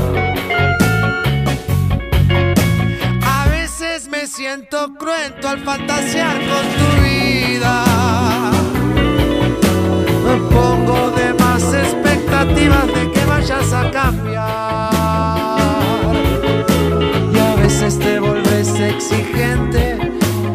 esperando magia en mis propuestas, pero alguna absurda respuesta te vuelve a decepcionar. Dame sencillamente lo que más te guste, lo que más te guste. Omar Ramos dice, ese ejercicio lo hiciste en Jujuy, año 2012, puede ser, no sé cuál, no, no, no sé a cuál te referís, o no sé cuál de cuál ejercicio hablé. Este, eh, no, no, no, no, no, no, no, nada que ver, no, no, no, es otra cosa, no, no, totalmente diferente, no. Lo que estoy hablando de la charla que quiero dar con esta, estos dos profesionales, este, no, no, no, no, de hacer una pregunta, no, no tiene que ver. No, no, no. Lo que hicimos en Jujuy un taller vivencial sobre miedos y decisiones que lleva toda una, una coordinación durante tres horas seguidas de, de- ciertos ejercicios que están planeados para ir moviendo un montón de cosas y descubriendo. No, no, nada que ver, campeón. Este, hola maestro, dice Oscar Romero, ¿tendrás, tendrías que hacer una, un Luna Park? no, para nada. Este, Milva Flores dice, necesito tomar nota, cuántas cosas que no sé. Ah, bueno, yo también, hay un montón de cosas que no sé.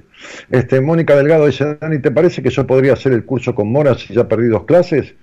Pero mi vida, eso se lo tenés que preguntar a Mora, yo no tengo ni idea del tarot, ni del curso de tarot, eso preguntáselo a Mora, yo, yo qué sé, de lo que no sé, no sé. No, no, no me preguntes a mí eso, mi vida. Este, no sé, a lo mejor las clases están grabadas, las tiene grabadas Mora y, y no hay problema que las perdiste, las podés recuperar. Este, Cristina Oyola dice, hace dos años que te sigo y no me alcanzaste, Cristina, ¿me seguís? Voy a, caminar más despacio.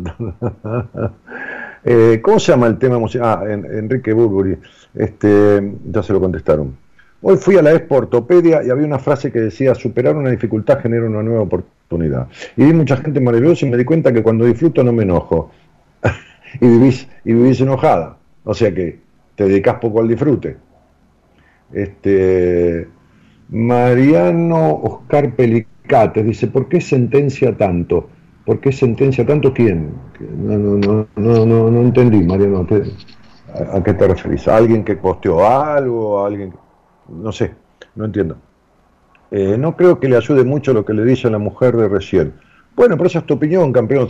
Ah, vos te referís a mí porque sentencio. No, lo que pasa es que eh, quizás te, te parezco, yo soy un tipo apasionado. Mira, eh, cuando yo tengo dudas, viste que recién me preguntaban y le dije, no sé, bueno, yo de esto que digo sé mucho, tengo mucha autoridad. Entonces, como sé, soy firme en lo que digo. Cuando no sé, no sé, pero cuando sé, no me hago el humilde, el de la falsa modestia. Sé mucho. Vos podrías salir al aire, yo te podría hablar de tu vida, de tu infancia, de un montón de cosas. No sentencio, no sentencio. Explico, o no viste que le hablé de su vida, le hablé de que toma medicación, le hablé de que pensó en suicidarse de siempre, le hablé de que es una curiosa, le hablé de un montón de cosas que ni siquiera descubrió su terapeuta nunca. ¿Qué te pasa, flaco? Vos sos un natural discutidor. Desde que era, a ver, 2, 4, 5, 2, 4, 6, 7 y 5, 12. Desde tus 12, 13 años que empezó esta historia discutidora en tu vida. Sos un discutidor nato. No naciste así, ¿eh? Pero, eh, viste que fácil me resulta. Claro, como sos un contrera, ahora para ahí decís que no y qué sé lo que este que. Pero bueno, este, es así de claro. Sé muchísimo, Marianito querido. Y cuando digo rotundamente algo, fíjate que el otro dice sí. Y no dice que sí para quedar bien conmigo, ¿eh? Dice que sí, porque yo ya sé que es así. Tengo su estudio numerológico adelante, estoy viendo gran parte de su vida, de su parte interna, y entonces descubro, o sea, quito lo que le cubre y asevero, porque lo tengo respondido matemáticamente. Espero que te haya conformado esta explicación dándote la bienvenida a este programa, porque no debe ser tu primera vez, no estuviste nunca acá. Edith Ascona dice, buenas noches Daniel, a todo el equipo y oyente de Buena Compañía desde San Peña Chaco. Hola, buenas noches. Aparte de esta, Hola, esta, hola. esta- esta clase de tipo que juzga, se pone a escuchar el programa y se pone a juzgar, todavía no sabe ni quién está acá, ni cómo, ni cuándo, y ya juzga. El tipo, fíjate que el tipo, cómo uno habla del otro hablando de sí mismo, porque el tipo me sentencia a mí de que por qué sentencio y él está sentenciando que yo sentencio. Es una cosa de loco, ¿no? pero claro, no se da cuenta. Eh, él sentencia que yo sentencio. Qué divino. Este, eh, bueno, perfecto. Eh, no, gracias Estela Cena. No es que yo sé de lo que hablo, es que el otro que habla conmigo me lo confirma. Pero no voy a perder tiempo con un pelotudo. Dejarlo y listo. Escúchame, hola, ¿quién habla por ahí? Hola, Daniel. Sí, ¿quién sos? Melina. Melina. Sí. Melina, ¿de dónde sos? Vivo en Bolsón. Ay, en el Bolsón. Pero no sos de ahí, claro. No, no, vivo acá hace unos años. Qué bueno. ¿Y qué te dio por irte para allí? Vine de viaje en un verano y mm, me encantó y me volví a Mar del Plata, que era donde estaba viviendo, pero tampoco soy de ahí. Y estuve 10 días ahí y dije, no, tengo que volver acá y me quedé acá. Buenísimo. ¿Y habías ido con alguien? ¿Cómo, cómo? ¿Habías ido con alguien? No, vine sola. Me había separado de una relación que estaba en Mar del Plata y me vine de viaje y vine sola con una amiga de ese momento, que ahora ya no, no sé ni qué es de su vida. Pero en ese momento bien. era mi amiga. Era una compañera de viaje, o una compañera de vida, qué sé yo, de ese momento, claro. Claro. Che, Meli, Meli este, y, y, y, y- y ahí con quién vivís? Ahora vivo sola con un perro que se llama Pedrito. Mirá, ¿y, y laburás ahí en el Bolsón mismo? Sí, soy profe, soy docente. Ah, mira, eh, escuela secundaria. Exacto. ¿Y qué materias das, negra? Inglés. Ah, mira, qué envidia. ¿Qué envidia, dijiste? Sí, envidia sana, ¿no? No es que quiero que te olvides de hablar inglés, quiero, me gustaría hablarlo como lo hablas vos. Este, y, y, mm, y esto eh, venía desde hace tiempo, Eh, trabajabas de esto antes. Sí, fue como mi primer trabajo. O sea, yo era malísima en la escuela, o sea, no me interesaba nada. Y lo único que me gustaba, que para lo que yo sentía que era buena, era para el inglés. Bueno, Y ya ponerle a los 15 años ya particular, como que empecé ahí.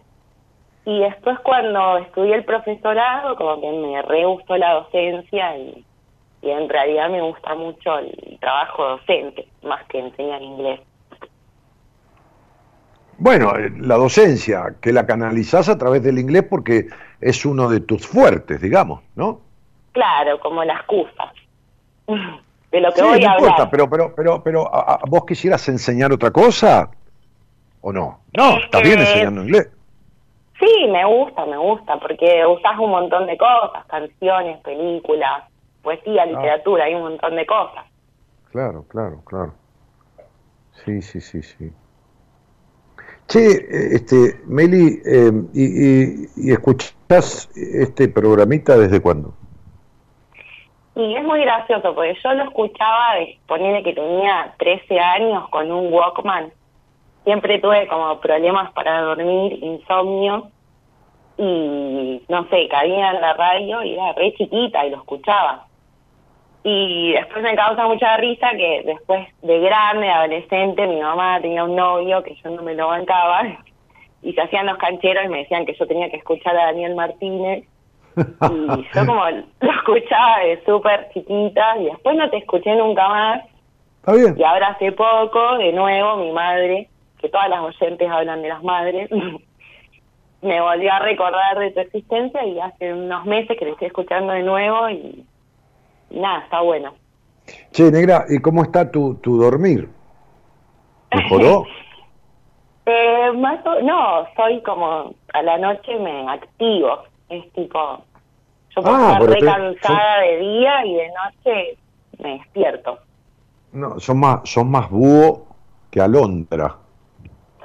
Totalmente. Como los planes Pero- de día me cuestan un montón. No, a, a mí me cuesta levantarme temprano porque yo me acuesto tarde, porque to- todo no se puede. Pero, pero yo a la noche eh, estoy como más lúcido, pero de, de día, bueno, yo toda mi vida, antes de dedicarme a, a la psicología, en otras actividades que he tenido, profesionales, la- laborales, comerciales, bueno, de diferentes características, trabajaba y a la noche hacía radio, y antes hacía radio todas las noches, ¿no? O sea, no, no, no estoy cansado de día, ¿no? salvo que duerma mal o duerma poco, que me, puede pasar y me ha pasado.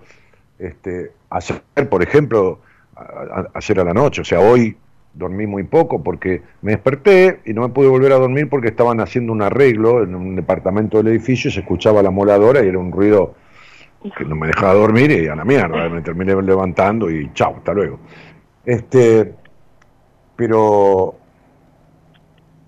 y después mi, mujer me, me- me- me llamó para invitarme a ir al cine y le dije, gorda, estoy muy cansado, pero después me arrepentí y le dije, bueno, está bien, vamos. Y fui al cine y listo, y después me vine a hacer el programa. Pero, a ver, este, hablábamos de esto del enojo, ¿no? Uno contra uno mismo, ¿no? Y, y- ¿Sentís que estás enojada con vos misma? Sí. Estoy harta de mí misma. Pero mi vida, ¿por qué harta, cielito? Podrida de mí misma. Pero, mujer de Dios, a ver.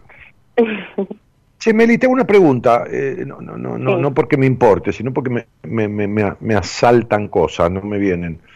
¿Cómo está, cómo, cómo está tu cuerpo? No, no, no, no, A ver, entendé la pregunta, ¿no? ¿Cómo Sí, está tu, cómo eh. eh, arranquemos del peso corporal. ¿Está Hoy. en concordancia con tu estatura? Sí, sí. Ponele Muy que bien. soy hegemónica. Po- Ponele que sos qué. Hegemónica. Ah, está, bien. Primera vez en 28 años que me dicen algo así. Va, muy bien. Pero ¿qué pasa? ¿Qué, qué pasa en el cuerpo? ¿Por qué, por qué se me ocurre esto del cuerpo? ¿no? Que cuando yo no tengo claro algo, no sentencio, como decía el, el tontuelo ese. Este, No, no, eh, no, no, no. eh, ¿Qué pasa con tu cuerpo? ¿Por qué me vino lo del cuerpo? Decímelo. Y yo tuve bulimia de adolescente, eh, tuve trastorno alimenticio, pero si bien es algo que en ese momento yo hacía tratamiento, todo grupal, y, y me decían las psicólogas que eso no te curas nunca, que es algo que lo recuperas y que siempre te queda. Mira, mira, mira, mira, mira, mira. Hoy le contaba, ayer le contaba, hoy, hoy, hoy es miércoles, sí, miércoles, martes, bueno, ya es jueves, pero no importa, creo que el martes o el lunes, le contaba, tuve, una, una entrevista de primera vez, la entrevista que doy yo, que de única vez, va, después uno, por ahí me quedo yo con el paciente o por ahí lo, tra- lo, lo transfiero, a- lo, lo, lo, transfiero. Sí, lo derivo a alguien del equipo, o no, sigue con su vida, qué sé bueno, lo que sea. Este, y entonces le contaba, porque había tenido trastornos alimenticios, ah, sí, una señora que me decía, estuve cinco años de tratamiento en Aluba, este, este, por, una anorexia, pero ¿sabes qué? Me yo te escucho hace dos meses nada más y te quería preguntar una de las cosas que traía a su consulta, ¿no? Te quería preguntar, porque nunca me pudieron decir de qué tuve la anorexia. ¿no?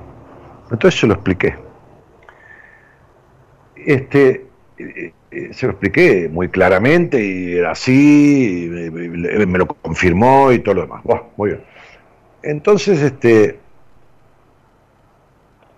la gente tendría que decir, yo no soy capaz de ayudarte a que sanes esto. Pero tendría que meterse la lengua bien en el culo antes de decir que algo es incurable. Pero bien en el culo. ¿O vos no viste gente que está desahuciada por los médicos? Yo tuve un amigo que tuvo, se le desmembró la aorta. A ver, ¿Viste cuando vos agarrás una tela que está vieja o media, o media quemada y la abrís y se desgarra? Sí, ¿Viste? Como si tirabas para los costados y se desgarra la tela que te da todas hilachas. Bueno, así se le abrió la aorta. Los médicos llamaron a, a los familiares para que se despidan. El tipo no se murió nada y a los cuatro meses salió de terapia intensiva y estaba jugando al póker. Decir que una bulimia es incurable es lo mismo que yo te dijera que ahora es de noche y que no van a amanecer nunca. Es la misma ridiculez. Mirá, eh, yo tenía una paciente en, en- en- en General Roca, en Río Negro, hace años, que es un caso emblemático, ¿no? Este, emblemático por, por- lo siguiente, tu- tuve, tuve muchas pacientes con trastorno alimenticio, ¿no? Pero este, es un caso emblemático, de, de los emblemáticos míos, porque recuerdo una frase de ella que me marcó mucho, en el, en el buen sentido, ¿no? Este, este, ella, ella hacía dos años que estaba con bulimia, tra- tra- trata- tratada por médicos y, y- y por un médico y una psicóloga, ¿viste? En un tratamiento Sí. interdisciplinario, que está muy bien. Este, y, ya tenía lastimado el esófago porque vomitaba cuatro, cinco, seis veces por día. Viste que no sé, no sé si vos tenías vómitos varios, varios durante el día. y yo tengo todas las muelas cariadas, todas las Claro, muelas arregladas. Bueno, ok, muy bien, ok. Entonces yo me acuerdo que, que bueno, qué sé yo, no me, acuerdo por qué ella me empezó a escuchar o por qué esas cosas, hará, no sé si hace 8, 10 o 12 años. Este, me acuerdo de su nombre y me acuerdo de su apellido, claramente.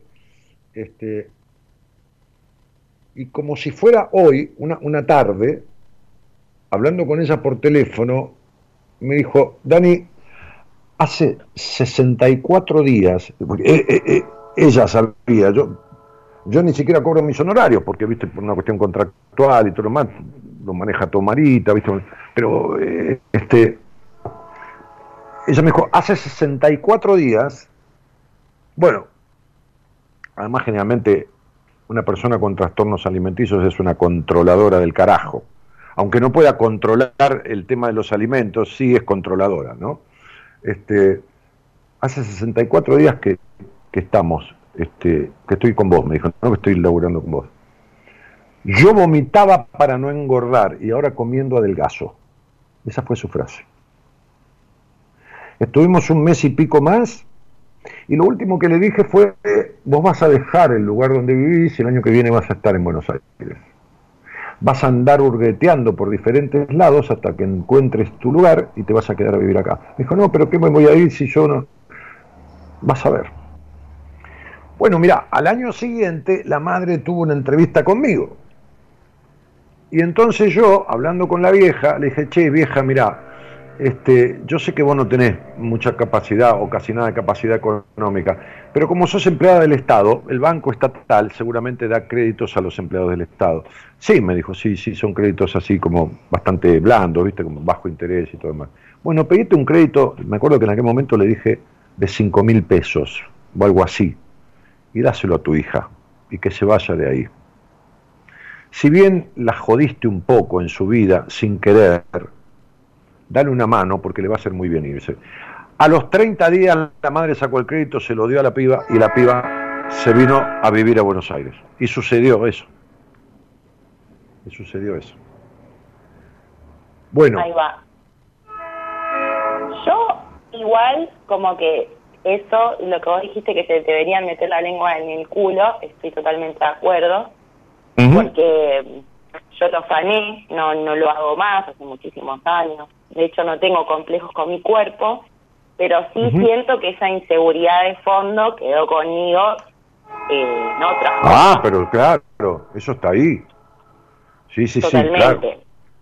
Pero porque quedó con Por vos. eso me decías lo del cuerpo. Mm, No sé, me apareció la, me apareció la palabra cuerpo, me apareció como, como si te estuvieran mirando el cuerpo, no el cuerpo, mirándote como mujer, te estoy diciendo, ¿entendés? Como si me apareciera una imagen, no porque yo sea un vidente, ¿eh? A ver, la, la mente, si cuando uno le da permiso, la mente trae cosas. Y yo le doy mucho permiso, yo lo que siento lo digo, porque porque tengo todo el derecho a equivocarme. Si yo no sé nada del que sale al aire, qué sé yo. Yo puedo decirle algo, no puedo decir, no, Dani, la verdad que no, bueno, o sí, sí, y lo arreglé, sí, me pasaba eso, pero ya lo modifiqué. Bueno, yo qué sé, yo, yo, yo, ahora cuando estoy seguro de algo, atajate porque, viste, jugátela porque es, es muy difícil que yo te diga esto es así y no sea así. Pero hay algo que es así en vos y que es que tu pasado nunca fue pasado. Vos tenés, como suelo decir yo, un ojo ocupado mirando al pasado. ¿Se entiende lo que digo, no? Sí, Nunca saliste del pasado. Y el otro ojo mirando al futuro, a ver si sucede algo diferente o llega un príncipe azul, que nunca en la puta vida llegó. ¿Viste? Porque fantaseaste muchos años con esto ya. Y, no llegan. Parecen príncipes azules, pero son renacuajos. Porque esta decepción que tenés en tu historia, y no precisamente con tu madre, sino más bien con tu padre, o esta intolerancia con la que fuiste criada, intolerancia, dejó primero muy baja confianza en vos, este, pero fíjate que estás en un añito importante, estás en un añito, yo te voy a decir, ¿no? Mi mamá, mi mamá me decía, cuando yo era chico, un tipo inquieto, siempre fui bastante inquieto, ¿no? Este, este, me decía, quédate quieto, ¿qué tenés? ¿Hormigas en el culo? Me decía, ¿no? Mi vieja. Frases de antes, ¿viste? Bueno, este año estás así vos. sí. Hice el día ese que dijiste lo de la numerología del año personal, lo hice y es el 5, ¿no? Sí, sí, pero es un 5 con un 6. Entonces Ah, el ahí 5 va. con 6 está diciendo, la libertad es lo supremo en cuanto a qué como base, en cuanto a la familia y los vínculos, porque el 6 es, es familia y vínculos, porque desde los 31 años vos empezaste una etapa que te está pidiendo cortar la dependencia emocional del pasado y madurar de una puta vez por todas. No estoy hablando de madurar en el concepto de ser seria, ¿eh? No, estoy hablando de madurar en el concepto de tomar poder sobre tu vida, que no lo tenés. ¿Está claro? Pues está repartido entre el futuro y el pasado. Y no hay presente. De esto estás podrida. Estás podrida, negra querida, de la perra soledad interna que tenés. Por eso, ¿cómo se llama tu perro? Pedrito. Pedrito, como un loro, ¿no? Pedrito. Bien. Le pusiste hasta un nombre de persona al perro, ¿no? como, para que un alguien, un ser vivo, ¿no? tenga un nombre más de persona que de perro, no tiene nada de malo que te llame Pedrito, este, pero esta, esta, esta nena solita, porque fuiste una nena solita internamente, ¿me explico? Sí, yo soy sola. La soledad es lo que más me entristece en mi vida. Yo lo sé, pero esa melancolía no viene de tu estado de soledad actual, viene de una nena que todavía está solita en el pasado, Meli, y que vos no has podido, como tantos no hemos podido arreglar cosas en nuestra vida o aspectos, qué sé yo, no has podido resolverlo, pero lo que vos no has podido resolver son cosas de tu infancia, no de tu presente. ¿Y cómo las resuelvo? Pues yo hago Pero, terapia a- a- A ver, Meli. y este, trabajo. ¿Vos, vos, vos haces qué? Yo hago terapia hace muchos años. Eh, de hecho, Mira, hoy, hoy le mandé un mail a una, una mujer que tuve una entrevista, ¿no? Este, que lo debo tener por acá en, en enviados. Tengo 27.246 mail en la carpeta, literal, 27.246 en la bandeja de entrada, este, este, y eso que borro, ¿no? Este, y le mandé un mail, que no te voy a decir nombre ni nada, por supuesto, pero a ver dónde carajo está. Y lo primero que puse, por supuesto, pongo siempre, cuando un paciente puede ser para mí, le mando un mail, ¿no? Puede ser porque combinamos. Y me dice, mira, Dani, yo quiero tratar esto con vos. Le digo, bueno, mira, sí, sos una paciente como para mí, porque si no digo, no, mira, la verdad que yo no, no, no, no, no me dedico a eso, prefiero que derivarte a alguien del equipo. Bueno, este, puse de dónde es, qué actividad tiene, ¿no? Este, y algún apunte, ¿no? Hogar totalmente disfuncional. Lo primero que puse en la descripción, porque cuando ella me escriba dentro de 30 días aproximadamente, pues le doy fecha porque no tengo lugar inmediato, pero yo voy dando muchas saltas rápido, ¿viste? Siempre dos, tres meses de, proceso tengo con los pacientes de promedio, ¿viste? No, no muy- entonces, circula mucha gente durante el año. Lo primero que puse es alrededor de 15 años de terapia. Lo primero que puse. 15 años de terapia. Sí, pero si querés que ver lo que puse, después, sobreadoptada, este, este, horrible en su intimidad, esto, lo otro, muchos detalles que hablamos y ella me fue confirmando en su, en su cosa. 15 años de terapia. Bueno, le dije, mirá, si me das la cabeza, que es lo que nunca le diste a nadie, claramente, cuando yo te voy guiando, y calculale que tres meses te vas de alta cómodamente. Entonces digo, no es el tema. Vos me podés decir que cocinás, el tema es cómo cocinás, cómo haces de comer. ¿Está claro esto? ¿Se entiende, no? Sí. Vos me podés decir que, que sos profesora de inglés, el tema es si sabés enseñar. Vos me podés decir que, que, que, que, que tenés un auto, el tema es si sabés manejar, no si conducís el auto, si sabés manejar, ¿entendés? Entonces, digo, una cosa es conocer y otra cosa es saber. El saber es la clara y manifiesta con resultado efectivo de la aplicación del conocimiento. ¿Me explico? Exacto. Hay gente que conoce mucho de algo, pero no tiene la capacidad, no tiene el saber de transferirlo, de transferir el conocimiento. ¿Me, me explico? Claro, yo conozco todas las causas de mis males, pero no las puedo aplicar para terminar de resolverlos. ¿Sería algo así? No, no. Porque yo ya sé lo que me, todo lo que me causa problemas. A, a ver, a, a ver, decímelo. Termino enrollada. Y no lo Decímelo. puedo...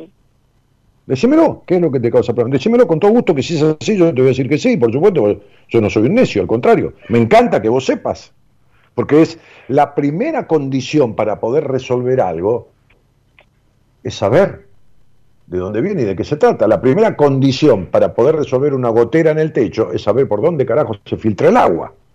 ¿Entendés? Bueno, entonces yo con todo gusto te escucho y si es así, quédate tranquila que yo no te voy a inventar un mal, ni en pedo. Yo no, si algo que no hago en mi vida es estafar. Y vos me, vos me escuchás de chiquitita, ¿no? Sí, sí, sí. ento- eh, bueno, entonces, ¿cuál o cuáles son las causas de tus males?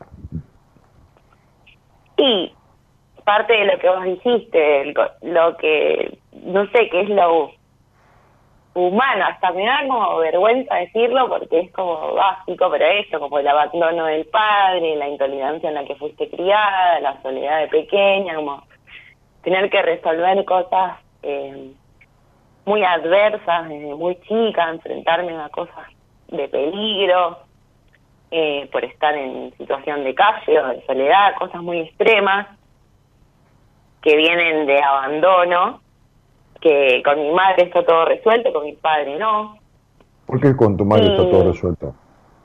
Y porque con mi madre todo bien, como que yo la entiendo y sé que hizo lo mejor y la rebanco. No, no, no, espera, espera, espera un poquitito, espera, espera, espera. Acá, acá déjame, déjame decirte algo, déjame decirte algo. A ver, Te voy a dar un ejemplo que, que, que mencioné hace, que menciono, va, este, entre tantos que tengo, pero este sirve mucho. Una, una chica eh, de 30 y monedas de años, de, de tu edad, creo que 32, 33 años, vos tenés 34, 35, este, me decía hace un tiempo, en, privado, eh, charlando, paciente mía. Me decía, mira Dani, yo eh, la verdad que perdoné a mi padre. Y lo perdoné porque entendí hace un tiempo ya, ¿no? Hace unos años, entendí que cuando él me pegaba tanto de chica, él estaba enfermo porque era un alcohólico. Ajá. Dije, ah, mira qué bien, ¿no? Y, y vos lo perdonaste. Sí, sí, la verdad que sí. ¿Y la nena? La niña tuya, el daño psíquico, emocional, moral, físico. ¿Qué carajo entiende la nena de que el padre es alcohólico? Vos tenés un perdón intelectual. Y vos, que sos una mujer grande, no, no sos una nena, tenés una aceptación intelectual de lo que tu madre pasó o no pasó, que no estoy, no estoy culpando a tu madre de nada, simplemente estoy describiendo. Pero las consecuencias que dejó la situación, vos no las tenés sanadas. Si vos las tuvieras sanadas, ¿no estarías hablando conmigo? Totalmente. De hecho, el, anoté... el- el perdón no es, el perdón no es un acto intelectual. Vos creciste en la intolerancia, ¿estamos de acuerdo? Sí, Bien, ¿de quién vino esa intolerancia? de todo. Yo no podía existir. como tipo, yo lloraba en silencio, no podía decir nada, era como... Perfecto, muy bien, Mi muy bien. existencia bien. molestaba. Eh, eh, ¿Cómo? Mi existencia molestaba, yo sentía eso, que tenía que ser invisible. Muy bien, muy bien, muy bien. ¿Y, y cuánto de intolerante sos vos? Súper intolerante. ¿Y entonces de qué carajo me estás hablando que tenés resuelto? ¿Entendés que sos lo que los demás hicieron de vos? Sí, sí. Ah, ah, muy bien. Vamos bien. Entonces vos crees entender, crees entender las causas, pero tenés mal puestas pretendidas soluciones que no existen. No está solucionado. Porque vos sos intolerante súper para afuera y para adentro también. Sos intolerante hasta con vos, con vos misma. Porque no te dejas ser libremente en la medida que debieras dejarte ser. Ya tu baja confianza en vos habla de tu imposibilidad de ser plena y libremente, porque no hay confianza. ¿Se entiende? Sí. Ok. Bueno. Quiere decir que el tema de la bulimia, que se- si querés te lo describo dos, en, en- en dos palabras con una conversación de café, ¿viste? Como si estuviéramos solos en un café. A ver. El único lugar, ¿a, a qué edad fue tu bulimia? A los 13, ¿a qué edad arrancó? sí, a los 13. Bah, muy bien. Decime a qué edad menstruaste por primera vez. Uy, y también a esa edad.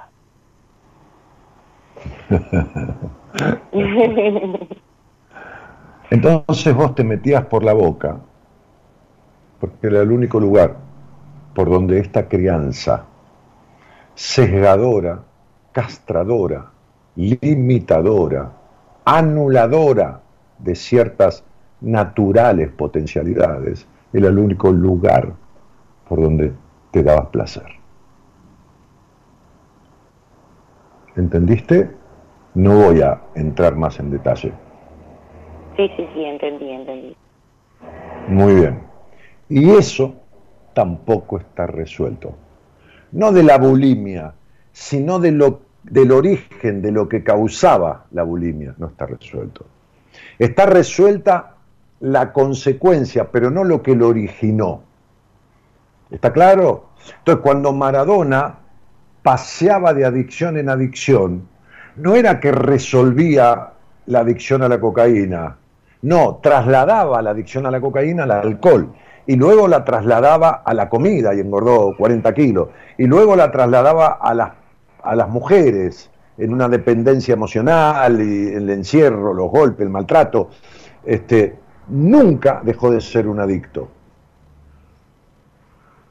Entonces, vos tenés resuelto la consecuencia, pero no la causa. Por eso estás como estás. Por eso el enojo, por eso sentirte perdida, por eso la soledad, por eso las decepciones en los vínculos, por eso la melancolía que invade.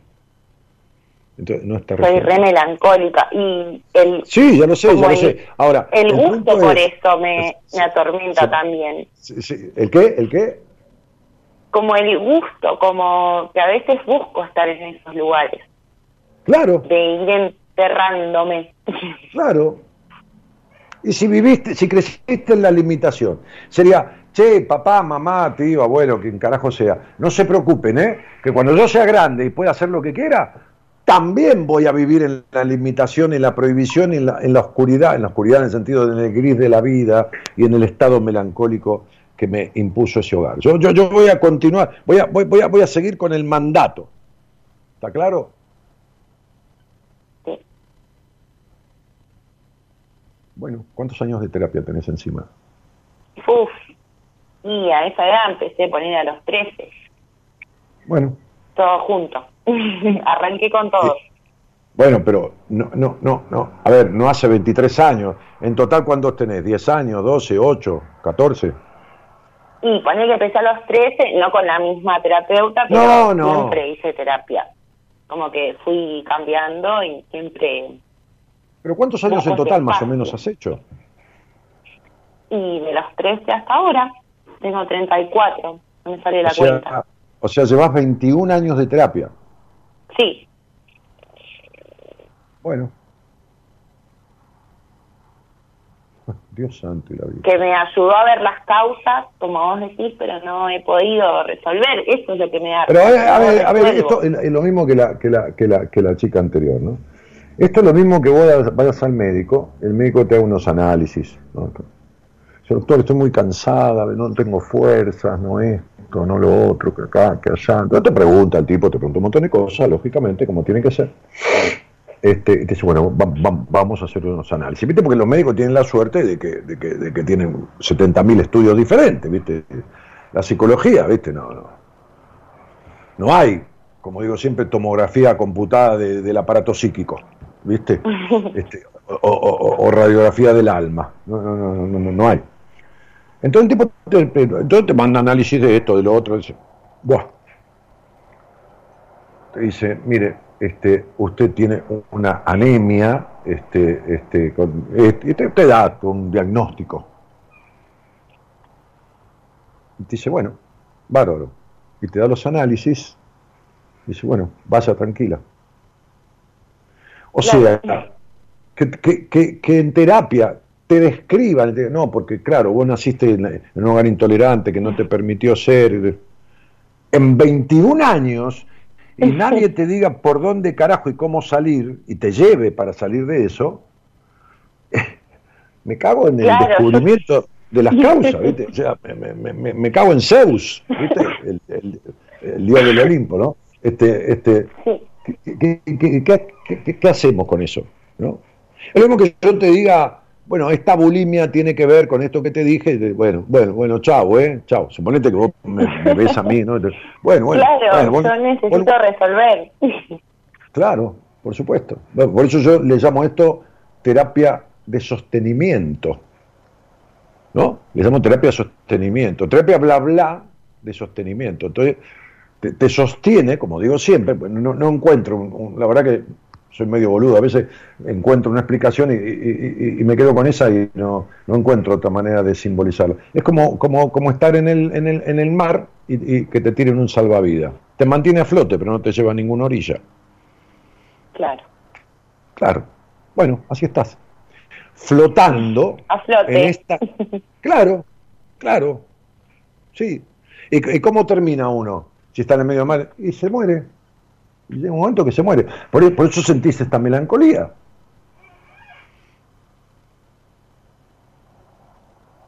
Sí. Sí. Porque la melancolía es un estado de duelo. Es como si alguien se hubiera muerto. Y que tenés muertos, entre comillas, aspectos tuyos. No están muertos, están muertos. Están en su mínima expresión, en estado vegetativo. ¿Viste? Eh, están ahí. Hay, que, hay, que, hay que sacarlos, hay que sacarlos del respirador, ¿viste? Pero, pero, pero punto, ¿no? Entonces yo le dije a esta señora que te leía recién de, de 15 años de, terapia, señora, mujer, tendrá 40 años, 40 y pico. Dije, mirá, me dijo, Dani, tengo posibilidad, posibilidades, le dije, pero ¿me das tu cabeza enteramente? Le digo, enteramente, ¿no? Porque vamos a trabajar, en 90 días estás afuera de esto, le dije, ¿no? Me dijo, absolutamente, ¿no? Entonces le, le- le- le leía yo este, de, mi, de, mi, de mi celular de, pacientes, le leía un alta que di el otro día a una psicóloga de, de- de- del exterior, ¿no? de Centroamérica, de Colombia. En el grupo de pacientes yo, yo doy el alta, este, este, o, o- o recibo un paciente nuevo y todo el mundo la saluda ahí adentro, son los pacientes que están en tratamiento conmigo. Y, y cuando le doy el alta también, digo, le doy el alta, es una satisfacción, felicito a tal, ¿no?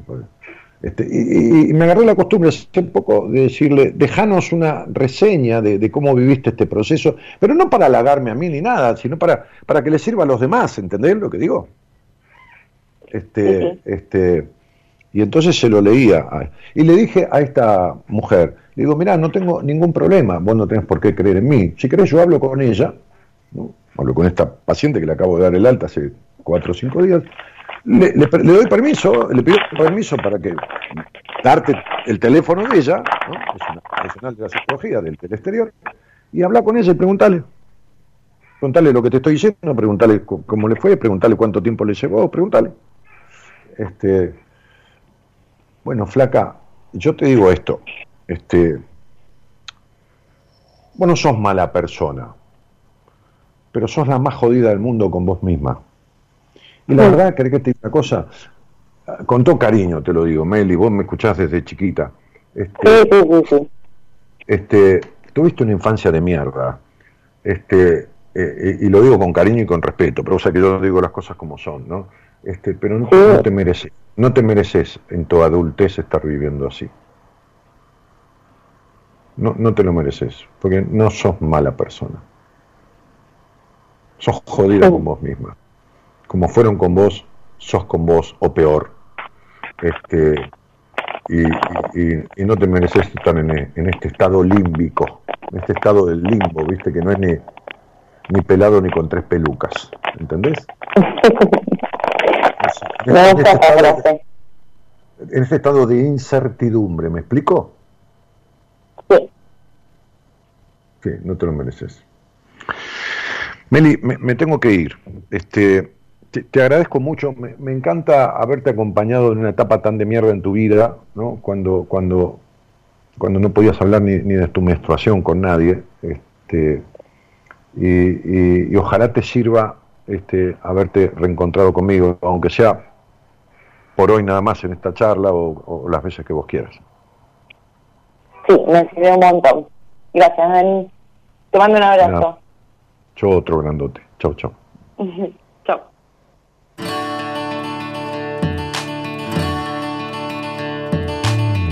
No crean que soy plástico y superficial o que es nulo mi coeficiente intelectual. No piensen que soy un chico material, solo estoy intentando disimular. No crean que no tengo el temple de un samurái, ni que mi cerebro es del tamaño de un bonsai. Aunque sé que hoy estoy en offside, no parece, pero aquí adentro Tu consigna me molesta, me enfada, me enoja. No saber qué hacer de haberme enterado después de 10 años del abuso de mi hija. He tratado con un psicólogo, pero no, no he llegado a ningún lado. Y me enoja. Me enoja porque es de un pariente cercano y, y no sé cómo tratarlo. Muchas gracias, buenas noches. Buenas Mi- Mira, eh, es, es muy simple, es, es muy simple.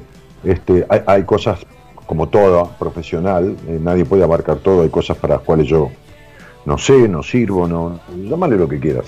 Para mí es muy simple tratar el tema de los abusos, pero no solo el de tu hija, ¿no? No, sino el tuyo. El día que quieras hablamos al aire y yo te voy a decir que ustedes vienen de una cadena de abusos de, de- de historia generacional, de, de esta hija abusada, de esa madre que sos vos abusada, de la abuela que es tu madre abusada y de la madre de tu madre que fue abusada. Te tengo que explicar esto porque a lo mejor eh, no, no, no, no, no, alcanza, por supuesto, con esto para que vos lo entiendas, ¿no? Pero este, vos fuiste abusada, igual o peor que tu hija. Ahora te tengo que explicar este, eh, el sentido de lo que te estoy diciendo para que te des cuenta y vas a ver que fue así. Eh, no sabes cómo tratarlo porque vos no, te dedicas a esto y aunque te dedicaras, vos no podés tratar a tu hija, el abuso de tu hija. Eso como, como un médico no va a operar nunca al hijo. Puede, puede abrirte a vos al medio, no puede abrir al hijo al medio. Pero, pero sí se trata y se arregla en ella y en vos, pero, pero incluso primero hay que arreglar el abuso en vos. Porque de madre abusada hay hija abusada, hay abuela abusada, bisabuela abusada y va a haber nieta tuya abusada. ¿Está claro? Ahora, yo tendría que explicarte esta cuestión de los abusos que en un capítulo de uno de mis libros se lo dediqué específicamente al abuso, entero, a la concepción total de lo que es el abuso. Que la gente lo cifra en que alguien tocó a la nena. Ese es el menos peor de los abusos sexuales. El menos peor. El menos peor para arreglar. O sea, si yo tengo una paciente que tiene un abuso sexual físico, no estoy hablando de una violación, estoy hablando de un abuso sexual físico, me cuesta mucho menos ayudarla a que lo resuelva que si tuvo un abuso sobre su sexualidad en la crianza, que es el que vos tuviste. Vamos, dale. Buenas noches, doctor Dani- Daniel Martínez. A mí me mi nombre es Mónica. A mí me tiene muy enojada lo ingenua que soy. Soy muy ingenua al extremo de creer, de creerme todo lo que me dicen. Soy una, una señora y sigo creyéndome todo en la vida, lo que me dicen. No veo la maldad, no la puedo distinguir. Y eso me tiene muy, muy mal, Dani, porque termino siempre en decepciones y, yo misma me- me enojo conmigo misma. Digo, pero ¿por qué soy tan ingenua, por Dios? Sufrí mucho en la vida de... Y no es que me haga la víctima, es la realidad. Sufrí bullying, sufrí maltratos, abusos,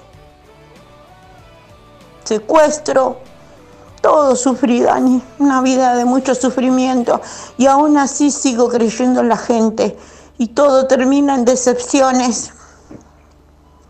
Y reitero, no me hago la víctima, es mi realidad. Bueno, muchas gracias, Daniel Martínez. Buenas noches. Sí, Moni, Moni- Moni, querida, eh, eh, ha- hablemos, hablemos de esto, porque no, no dudo que ha sido como vos decís, pero te falta una parte que yo te la voy a explicar y que vos vas a entender muy fácilmente, porque tenés una capacidad intelectual muy grande, mucha más de la que vos crees que tenés. Vas a, vas a, vas a, a entenderlo rápidamente.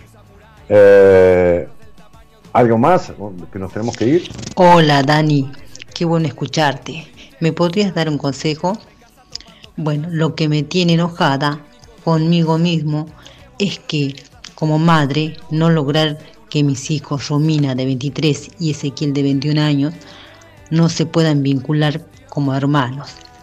Gracias y por lo que todo, por lo que haces. Eh, no, primero que consejos yo no doy, cielo, porque son opiniones. Y segundo que los hermanos no son este, personas que uno elija. Y yo lo que te diría es esto, que es una opinión. ¿Por qué no dejas que cada uno elija lo que quiera para vincularse en la vida y te dejas de meter en la vida de los demás? Son grandes, son mayores de edad y tienen derecho a vincularse, a no vincularse, tienen derecho a elegir hablarse, no hablarse, el tiempo que quieran o para siempre. Esta es la realidad. Uno no elige ni a los padres ni a los hermanos. En realidad, la verdadera familia es la que uno elige en la vida, que puede ser la propia o puede no serlo. Porque repito esta frase que me parece maravillosa, la sangre da parentesco, legal, pero no da familia. La familia es lo que uno elige, que puede ser persona de su propia sangre o puede no serlo. Y punto. Tiene todo el derecho. En la vida no hay obligación de querer a nadie. A nadie, no hay obligación. Por supuesto que no hay derecho a destruir a nadie, pero no hay obligación de querer a nadie. Ni al padre, ni a la hermana, ni al hermano, no hay obligación. Uno no se puede forzar a querer.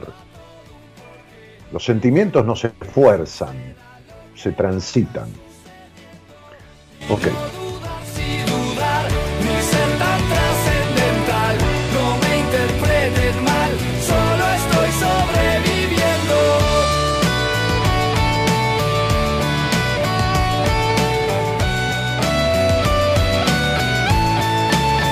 Bueno, vamos con un par de mensajitos más y nos vamos. Dori Lucero dice, hola Dani, hacía muchísimo que no te escuchaba, me encanta, que le encanta, a ver, me encanta la consigna, yo creo que estoy enojada conmigo misma porque no logro encontrarme con el otro, con una pareja, sentirme amada. ¿Y por qué no descubrís por qué? Doris, ¿por qué, ¿por qué no aprendes el porqué de tus desencuentros afectivos? ¿no? Este, JJ Pardo que dice, eh, Dani sabe mucho y su equipo también. Y Omar Ramos dice, sobre el papel donde expresamos la inquietud o miedo, o quizás fue el de Salta, que fue el siguiente, el de Jujuy. No, no, no, no, negrito, no, no. No, lo que yo proponía de hacer en esta charla no tiene que ver con ese ejercicio. El taller de Salta y el taller de Jujuy, que di dos o tres en Salta, son i- idénticos, idénticos, parecidos, son los mismos ejercicios.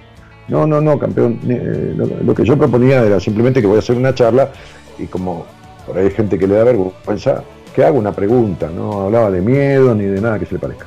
Este, mm, Beatriz dice, hola Dani, cómo me hubiera gustado tener un abuelo como vos, y no lo digo por la edad, sino por tu sabiduría y buen humor. Bueno, a lo mejor hubiera sido bueno tener un padre como yo, o un hermano, o un amigo, qué sé yo. Este, saludo de Río Negro, dice Pablo Ultra. Este, hola Daniel, soy Silvia desde San Luis, Argentina. Cristina Braida dice la gente. Denis dice te agarré ahora y justo agarré el mensaje, casualidad, abrazo. Eh, ah, soy Silvia Gladys Lima, o de Lima, te saludo desde, ah no, de San Luis, Argentina. Este, ¿qué más? A ver. Bueno. Eh, estoy tratando de- no creo que le ayude mucho lo que dice la mujer de recién. No, no contestó nada este muchacho, yo no lo veo. Vos me decías que este chico contestó y no tengo ninguna respuesta de él. Ah, sí, ¿por qué insulta, señor? Es un auténtico... Porque tiene un micrófono... Pero si yo te ofrecí que salieras al aire y el que me estás insultando sos vos porque me estás juzgando sin conocerme. Juzgar a una persona y determinar algo sin conocerlo es un insulto. Por lo tanto, yo no puedo responder dulcemente un insulto. Respondo a un insulto con otro insulto. Esto es lo que. Lo otro es lo que vos pensás de mí. Esto es lo que yo pienso de vos. Que si vos no conoces a alguien y lo juzgás, sos un boludo. Y el problema de los boludos, porque hay malos que se han vuelto buenos, pero no hay un boludo que se haya vuelto vivo. El problema de los boludos es que nacen boludos, se crían boludos y mueren boludos. Son boludos consuetudinarios. O, o- boludos esféricos, porque por donde lo mires es boludo. Y no tengo un micrófono y tengo poder. Te invito a salir al aire y hablamos si querés. ¿Está claro? Ok. Algún día vas a aprender a no juzgar a la gente apenas la conozcas, ni nunca tampoco. Señoras, señores, el señor Gerardo Subirana en la operación técnica y la musicalización. No crean que soy plástico y superficial o que es nulo mi coeficiente intelectual.